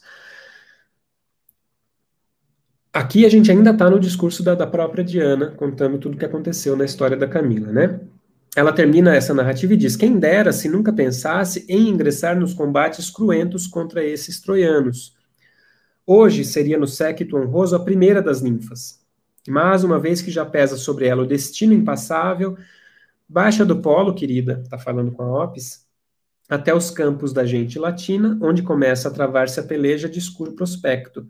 Toma o meu arco e do coldre retira uma flecha infalível com ele em mãos, quem violar seu aspecto sagrado, quer seja teucro ou italiano, que pague esse crime com a morte ali mesmo. Então ela está mandando a Opis para cuidar da Camila, mas ela não pode defender a Camila. A intervenção que ela pode fazer, de acordo com a regra uh, imposta pela Diana aqui, e, e inclusive também pela, uh, de alguma maneira pela, pela regra imposta pelo Júpiter recentemente, né, de, de não intrusão dos deuses nessa batalha, é, é vingar-se da morte de Camila. Então a OPS só pode agir caso ou quando a Camila for morta uh, ah, para se vingar desse do assassino de Camila, que é o que ela vai fazer. Então logo depois a gente tem uma mudança breve de foco e a gente vê os troianos uh, chegando no, nas muralhas. Então lá no final do conselho eles estavam se aproximando, mas mais de longe, panoramicamente, e agora a gente vê eles se aproximando das muralhas efetivamente a partir do verso 600. E a guerra recomeça com grande alarido no verso 609. A primeira batalha, uh, dardos chovendo dos dois lados, como no tempo de neve, então a gente vê uh, os heróis se uh, atracando em batalha. Né? Também aqui, do ponto de vista narrativo, o efeito, o impacto é grande. Né? A gente viu uma longa descrição narrativa na fala da Diana ah, da infância da Camila, de como ela foi uh, criada no mato pelo seu pai, de como ela foi dedicada à deusa Diana. No final dessa longa conversa que a Diana está tendo com a sua ninfa, a batalha volta com tudo. Então, uh, as oposições entre momentos mais calmos e mais agitados são uh, um efeito criado pelo Virgílio para aumentar o nosso interesse e manter o nosso interesse na narrativa. Aqui, portanto, a primeira batalha que aparece nesse retorno é entre um troiano chamado Tirreno e um latino chamado Aconteu. E, naturalmente, o Tirreno vence. Então, a primeira batalha do, do, retorno é vencida por um troiano, já dando também um pouco a ideia do que vai acontecer daqui para frente. Uma símile no verso 624 compara essa uh, grande batalha ao mar bravio, o mar movimentado. E os movimentos da guerra são descritos quase que de maneira cósmica. Se a símile compara o que está acontecendo com o mar, primeiro a gente tem no verso 629 por duas vezes, os fortes toscanos aos rútulos jogam contra as muralhas, então eles estão se aproximando, daí duas vezes eles avançam e a, afastam os rútulos para dentro da muralha ou para próximo da muralha, por duas debandam no escudo amparados. Então, em outras duas ocasiões, eles são lançados de volta. Então, são grandes massas de guerreiros se movimentando de maneira macro, até que, por fim, no terceiro entrechoque, num todo, as esquadras possantes embaralhadas, cada um escolheu seu, seu valente adversário. Então, depois desses dois movimentos grandes de uh, avanço e retorno, e finalmente, na terceira ocasião, todo mundo começa a se atracar na batalha. Imaginem aqui um filme, é, uma série televisiva fazendo muito sucesso. Então, se alguém aí estiver me vendo, eventualmente com muito dinheiro, interesse de fazer uma proposta para Netflix, eu ajudo no roteiro. Isso aqui fica maravilhoso, pelo menos uma minissérie com 12 episódios. Depois a gente tem a batalha, várias cenas de batalha meio absurdas. A gente tem aqui um troiano chamado Orsíloco, uh, atacando um, um, um, um, rútulo chamado Rêmulo, é outro Rêmulo, não é aquele que já apareceu, uh, mas ele lança o seu dardo contra o cavalo do Rêmulo, debaixo da orelha, onde estaca. Mais ou menos como no final do livro anterior, o Enéas ataca o cavalo do Mesencio, uh, de maneira covarde, de maneira absurda, né, antes de matar o, o Mesêncio. Enlouquecido de dor, aqui o cavalo, né? Enlouquecida de dor, empinou-se a possante alimária. As fortes patas agita, batendo nas auras, sentindo. Então, assim, o cavalo foi ferido com uma lança na cara, e a gente vê esse movimento do cavalo enlouquecido de dor se levantando. Adiante, no 646, sangue anegrado por tudo corria, as espadas semeiam dores e estragos, a morte gloriosa é bem-vinda nessa hora. Então, as descrições de batalha ficam alternando entre é, símiles, ou, desculpem, é, entre, entre resumos ou, ou, ou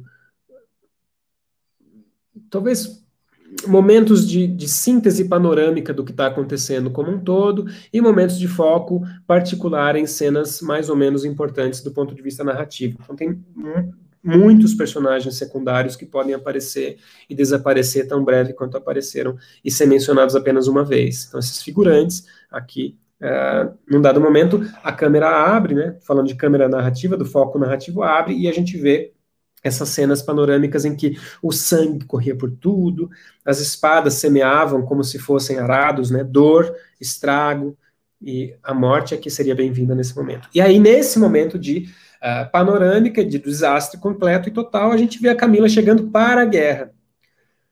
E ela chega para a guerra no verso 648, com o peito nu, a amazona Camila exultava no meio da indescritível matança, pendendo-lhe do ombro a faretra, a, que é a, a, a, aljava, né, o lugar onde você coloca as flechas, a, e ora dispara com mão sempre firme temíveis virotes, lanças ou flechas, ora com a destra possante remete bipene certeira, ora lança machadinhas uh, de duas, dois gumes certeiros. Então a Camila aparece exultante, ela aparece agora com foco, né? Uma grande guerreira que sai matando todo mundo. E daqui para frente ela vai matar um monte de troianos, tá? A gente vai vendo aqui ela e as suas guerreiras mais próximas, Larina, Tula e Tarpeia, saem juntas fazendo muito estrago.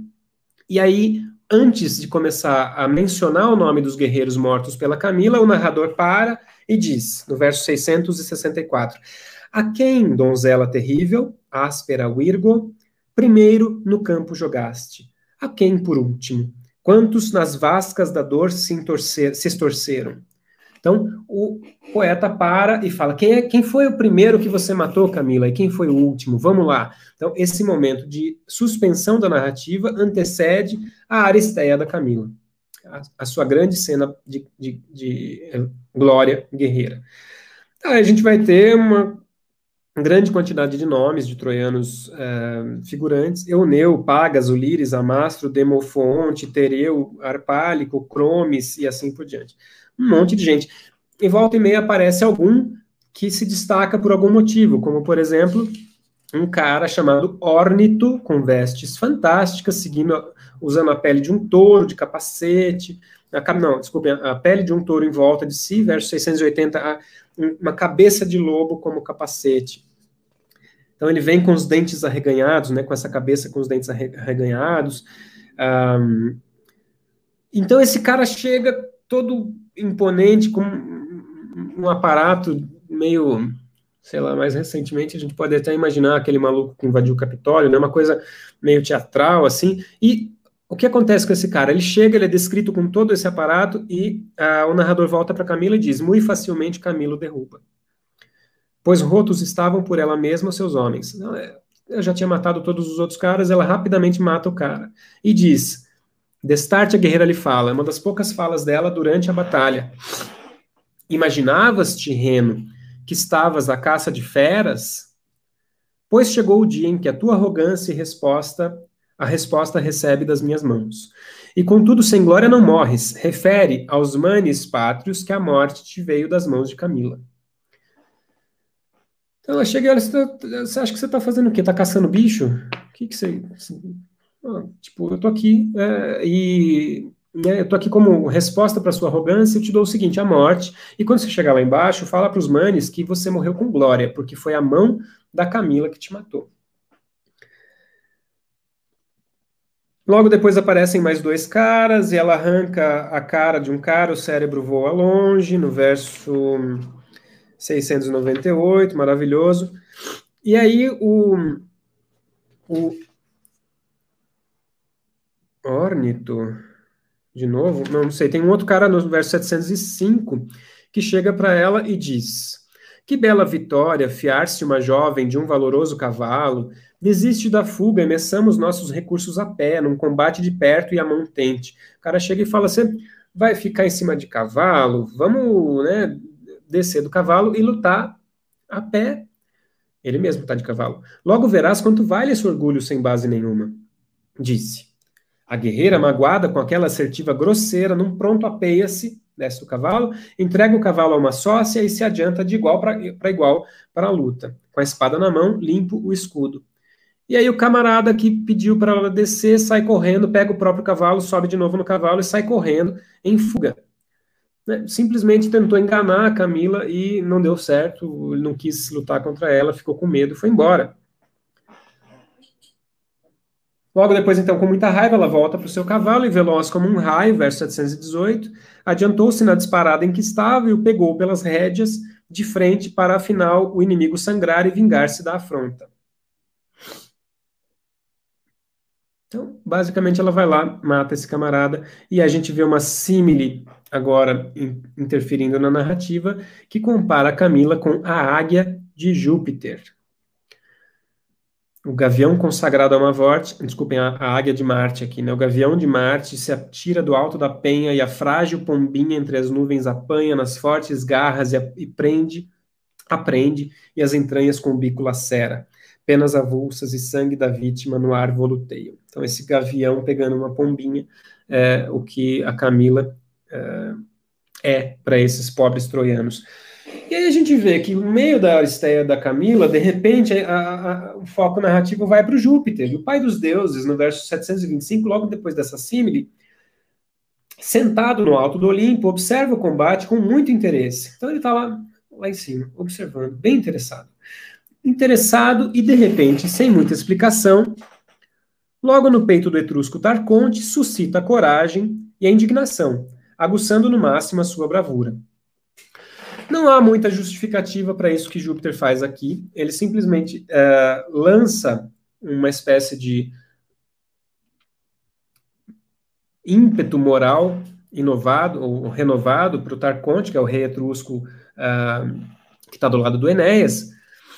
Então, lança a ele um ímpeto renovado de coragem e indignação. Por que essa indignação? A gente vai ver nas palavras do Tarconte logo depois. Ele vai chegar para os seus guerreiros e dizer o seguinte, verso 732. Por que esse medo, tirrenos, né, etruscos? Por que dominar vos deixastes por tanta ignávia e abatidos ficastes em tal desalento? Uma mulher as fileiras vos rompe e a fugir vos obriga. Então, a exortação do Tarconte com relação aos seus homens, que foi uh, instilada por uma espécie de uh, ímpeto renovado, lançado por Júpiter, que ela está lá assistindo com interesse a batalha, ela tem a ver basicamente com o problema que é a Camila é uma mulher. Vocês aí, bando de homem, vai ficar, vocês vão ficar simplesmente é, sujeitos a essa destruição toda causada por uma mulher de que vos servem espadas na mão, tantos dardos inúteis? Não mostrais medo, por certo, nos páreos noturnos de Vênus, nem ao chamado das curvas trombetas nos coros de Baco, ou nos festins, quando as mesas transbordam de finos manjares. Então, vocês, quando é hora de das guerras noturnas de Vênus, ou seja, né, de, de, de de atividades eróticas, ou na, nos coros de Baco, nos bacanais, ou nos festins, né, com comidas finas e não sei o que, vocês não ficam com medo, né? Vosso saber se resume só nisso: ouvir faustos agouros dos sacerdotes e vítima pingo e imolar na floresta.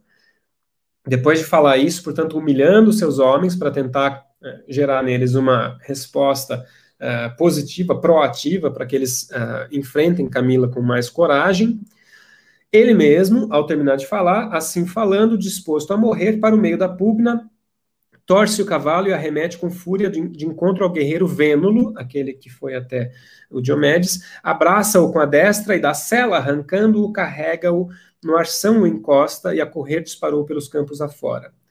Grande clamor se levanta, os guerreiros latinos em peso viram-se para admirar o espetáculo. Possante Tarconte, o homem carrega e suas armas, ao tempo em que a lança lhe quebra, tira-lhe a ponta do ferro e procura o lugar adequado para de morte ferir, ferir o guerreiro. Então, o Tarconte foi é, motivado por uma força sobrenatural que o Júpiter mandou para ele, e primeiro ele lança um discurso é, bastante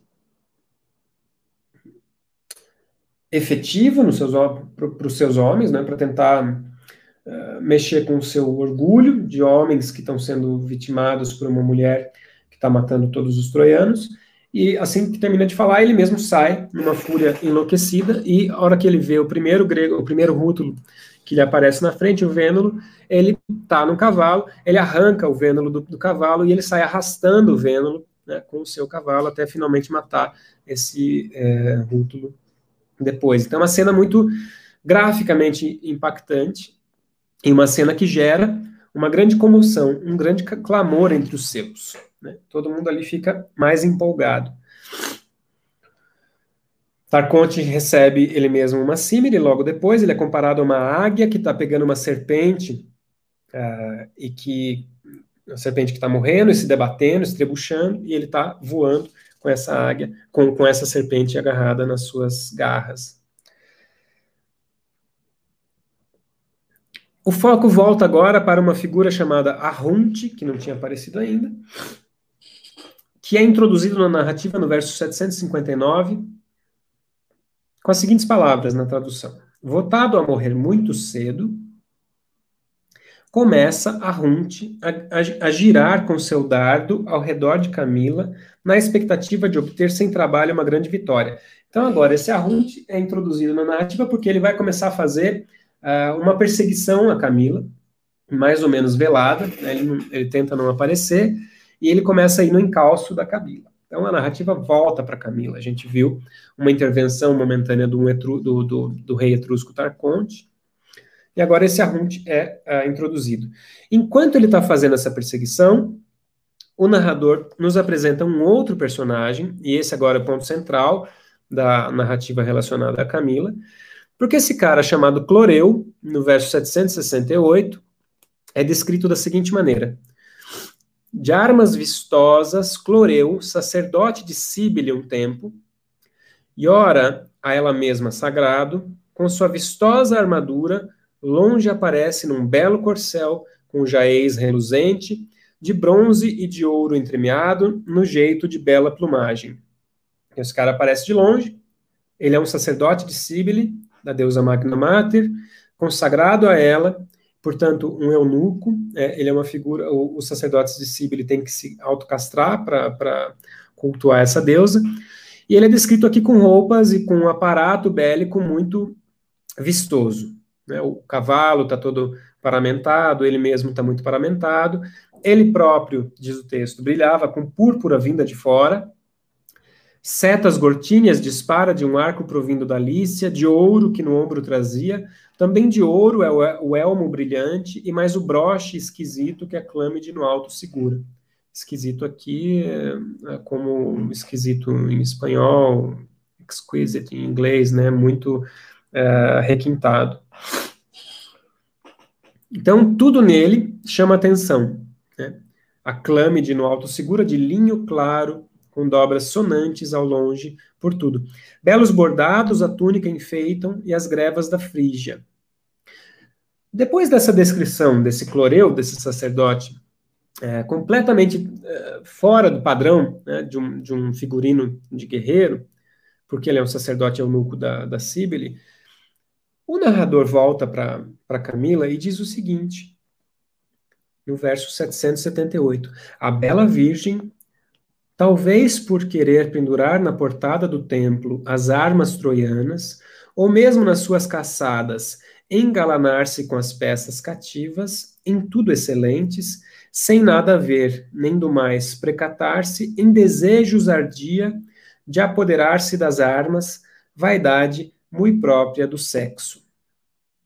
Femineo amore é o, te o texto latino. Femineo praedae et spoliorum ardebat amore. Então, ela queimava com um amor feminino pelo, uh, pela, pela praida, pela, uh, as, o espólio, né, que ela gostaria de pegar dele morto. Uh, o que acontece aqui, então, é que o Cloreu aparece com todo muito paramentado, muito fantástico nas suas vestes, com cavalo, armadura, tudo muito uh, requintado, e a Camila fixa o seu olhar nesse uh, sacerdote troiano. O narrador propõe como hipóteses a possibilidade dela querer aqueles apetrechos para si, para uh, enfeitar as suas próprias, seu próprio, seus próprios domínios, ou porque ela quer tudo aquilo para ela simplesmente por conta desse amor efemíneo, essa chamada vaidade muito própria do sexo, como traduz o Nunes. E enquanto ela fica embasbacada com essas armas maravilhosas, a Runt, que é aquele outro camarada que estava perseguindo ela esse tempo todo, de emboscada, valeu-se do ensejo almejado, percebeu que ela estava distraída e faz uma súplica a Apolo, ao pegar seu, seu arco e flecha, diz: Apolo, sumo, guardião do Soracte sagrado, ora escuta-me, blá, blá, blá, e pede: Dá-me, Senhor, a a desonra que aos nossos aflige. Não peço o espólio precioso da Virgem Guerreira, nem outros de igual valia. Com o braço hei de a fama alcançar merecida se com meu dardo extinguir o flagelo da pátria, resigno, resigno-me em retornar para a minha cidade sem glória nenhuma. Então ele pede para Apolo que Apolo é, o ajude a matar a Camila para resgatar a, a, a, honra dos seus, dos troianos, e ele se resigna, diz ele, a retornar para casa sem glória, ele só quer a fama. Febo o escutou, verso 794, e na mente decide atender a uma parte do seu pedido, a outra frustra nas auras sutis dispersou-se. Sim, concedeu que prostrasse sem vida a Camila imprudente, como pedira, porém não rever sua pátria longínqua. E suas procelas nas alas de Noto depressa arrastaram. Então, Apolo aceita ajudá-lo, mas apenas a matar a Camila e não a deixar esse camarada voltar para casa ressoa ao fim pelas auras o dardo jogado com força. Então agora a flecha do, do ressoa, faz barulho nos ares. Todos os volscos, os olhos voltaram, tomados de espanto, para a rainha indefesa. Então agora o foco narrativo vai para os olhos dos circunstantes, das pessoas que estão próximas, que todos eles olham para a rainha Camila, indefesa, porque ela está paralisada, olhando todo o paramento, todas as roupas magníficas do sacerdote Cloreu. Esta nada suspeita nem ouve no ar o estridor, nem a farpas unir no seu curso certeiro, até não vir a encravar-se no peito direto e sem mama, que ela era uma amazona, né, dedicada à guerra e, e a Diana, ela, portanto, uh, decepava o próprio seio, para que as armas ficassem mais facilmente pregadas ou uh, fossem mais facilmente uh, posicionadas. Então, ela nem ouviu a flecha chegando. Essa flecha que a gente viu agora há pouco que estava ressoando e todos os olhos olhando para ela, né? os olhares dirigindo-se a ela e ela continuava distraída.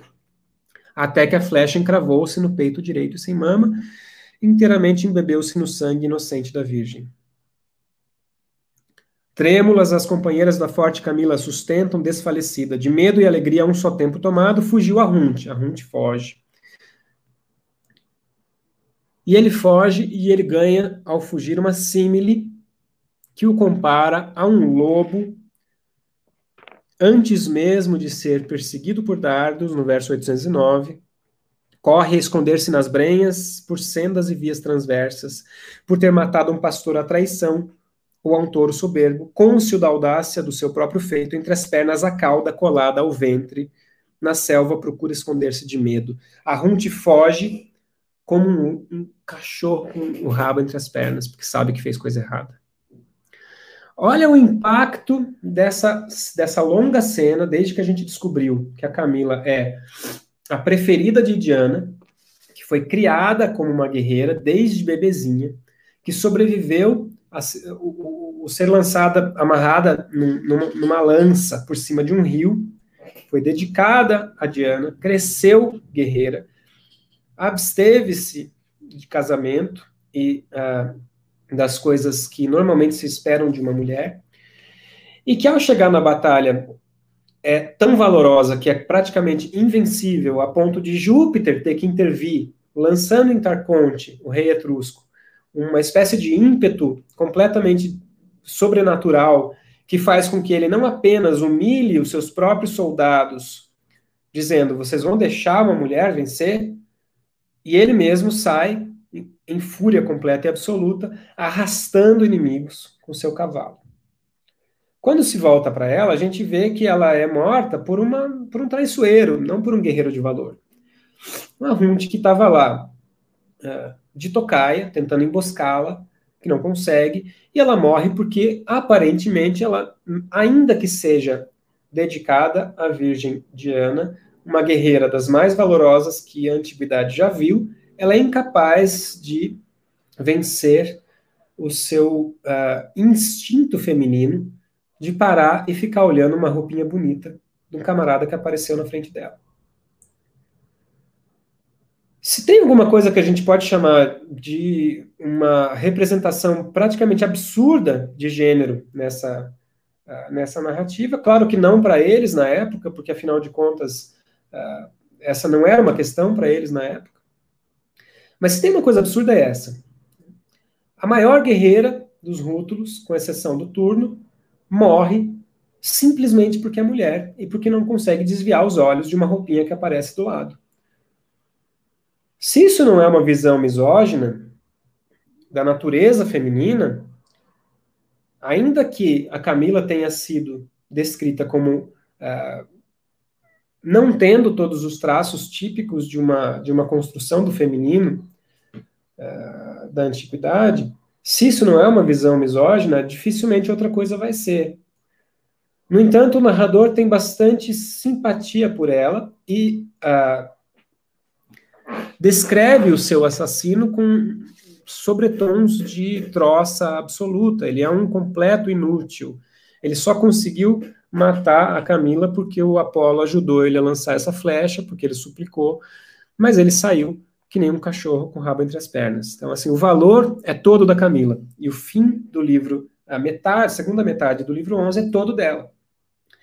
Ela morre, ela tem um, um, um longo último suspiro em que ela fala as últimas palavras e ao invés de falar qualquer coisa uh, de lamentação, ela chega para sua companheira Aka e diz: vai imediatamente contar tudo isso para o turno, porque eu morri, agora ele tem que ocupar o meu lugar. Ela está preocupada com a guerra, não com a própria morte. E ao morrer, no verso 829, o narrador diz: Com o próprio peso da morte, a cabeça dobrou para o lado, lânguida e inerte. Dos braços sem forças, as armas lhe escapam. Foge-lhe a vida indignada, acolhendo-se ao reino das sombras. Esse verso é praticamente idêntico ao último verso do poema que descreve a morte do turno. Então, Camila é um duplo do turno. Camila tem a maior honraria que um inimigo de Enéas pode receber, que é a descrição da sua morte como algo imerecido, de certa maneira. A vida segue para baixo indignada. Indignada por quê? Porque a sua morte não foi exatamente digna. Então, de todos os grandes heróis do poema, apenas Turno e Camila têm uh, essa descrição de uma alma descendo, descendo ao mundo inferior como contrariada, como aquela que gostaria de continuar lutando, como aquela que não aceita a derrota, como aquela que é tão poderosa e tão valorosa que só pode ser vencida por uh, traição.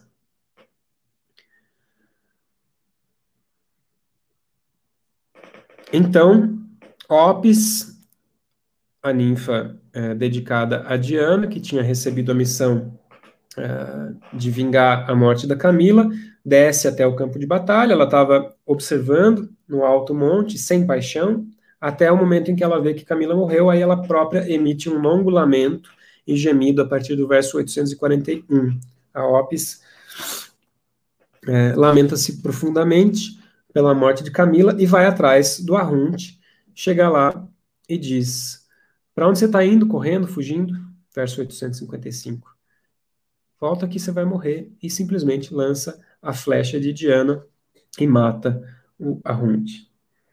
E ao lançar a flecha, diferentemente da flecha de Apolo que matou Camila, que vai estrondosa, ressoando pelos ares e leva junto de si os olhos de todo mundo em volta para a posição de Camila que está sendo atraiçoada, a flecha que mata a Runte, que é a, a, flecha de Diana, irmã de Apolo, portanto, a gente tem uma oposição interessante aqui, que vai se vingar, portanto, da morte da, da Camila, ela faz barulho, mas a descrição poética que a gente encontra no verso 863 é a seguinte: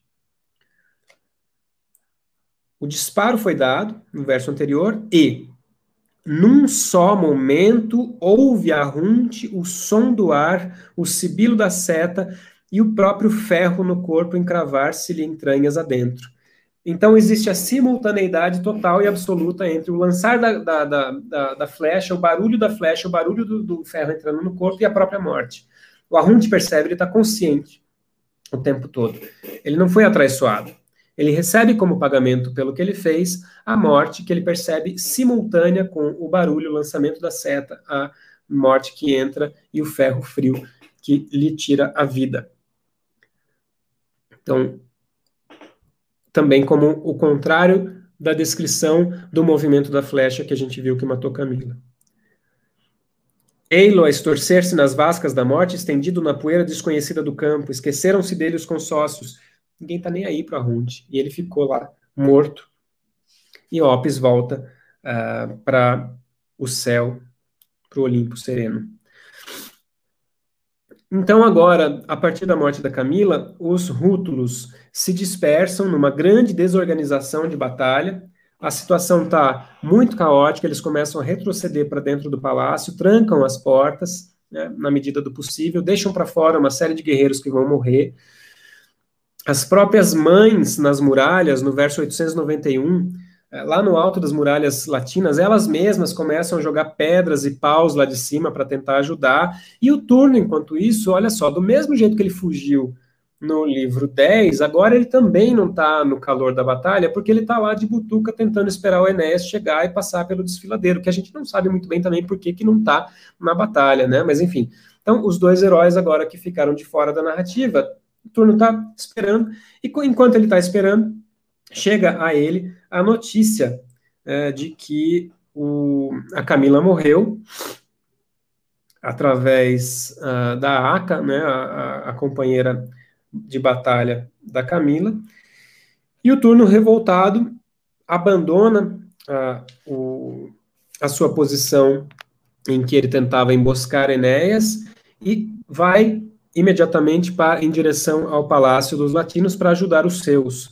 E assim que ele sai, isso também é muito interessante, que a gente está no finzinho absoluto do livro 11, assim que ele sai, Enéas passa. Então, se ele esperasse mais um minuto, ele conseguiria emboscar o Enéas. Mas ele sai, Enéas passa, não percebe o que tinha acabado de acontecer, mas logo vê turno adiante e começa a persegui-lo. E diz o livro, o final do livro 11, certamente combate teriam travado ali mesmo, se o Ros e o Febo, os cansados cavalos no Golfo da Ibéria, não mergulhasse, e com o dia a fugir, tudo a noite cobrisse. O acampamento de pronto assentaram, de valos o cercam. Então, olha que bela estrutura de encerramento de livro. O protagonismo total e absoluto de Camila se encerra no momento em que ela é vingada pela Opis, que mata o Arrunde. A cena se amplia panoramicamente para a desorganização completa e absoluta do exército dos latinos, portanto, eles estão prestes a perder essa batalha, e a gente está prestes a entrar no último livro do poema. Turno sai da sua posição de emboscada, uh, em que ele esperava Enéas para um combate singular e traiçoeiro, ao saber que Camila morreu, vai em direção aos seus, Enéas passa logo depois, vê que ele chegou, começa a persegui-lo, mas o dia acaba no momento em que eles poderiam finalmente se encontrar. Então a guerra teria acabado ali. Mas o dia acabou. E eles deixam para o início do dia seguinte, que é o momento em que começa o livro 12. Então, o livro 11 se encerra com um grande uh, impacto narrativo, gráfico, com grande manipulação de efeitos de patos também no, no, em nós, leitores, ao apresentar uma Camila, uma guerreira uh, rútula que é quase tão valorosa quanto o turno, quase tão uh, ou talvez mais poderosa até mesmo do que o turno, que já fugiu várias vezes por conta própria ou sendo levado por motivos aleatórios, né? Uh, e se no final do livro 10 a gente viu a morte de um dos maiores aliados rútulos, o Mesêncio, e o seu filho Lauso, agora a gente vê a morte da outra maior aliada do turno, Camila, e no final do livro 12 a gente vai ver a morte do turno. Então, cada livro está acabando com uma morte importante, como os grandes chefões do mal vão morrendo. Mas se por um lado, no final do livro 10, o grande chefão é o, é o, é o Mesêncio, que é um rei deposto porque era tirano e completamente uh, e, e absolutamente desprezador dos deuses, e de qualquer razoabilidade, ele, ele, é de fato um grande vilão, e ele morre como, como tal, uh, mas ainda com muita bravura e, e, valor heróico. Camila não. Camila não é em nada parecida com Mesêncio, do ponto de vista moral, do ponto de vista da sua descrição como personagem e do seu valor bélico e da sua história. E, no entanto, tem uma morte tão impactante quanto a de Mesêncio e, a, e tem uma importância tão grande quanto a importância que, que Turno tem para esse exército. Né? E o fim do livro 11, portanto, apresenta mais uma dessas grandes perdas. No livro 12, portanto, a gente vai ver o desfecho dessa grande narrativa. Então, até lá, muito obrigado.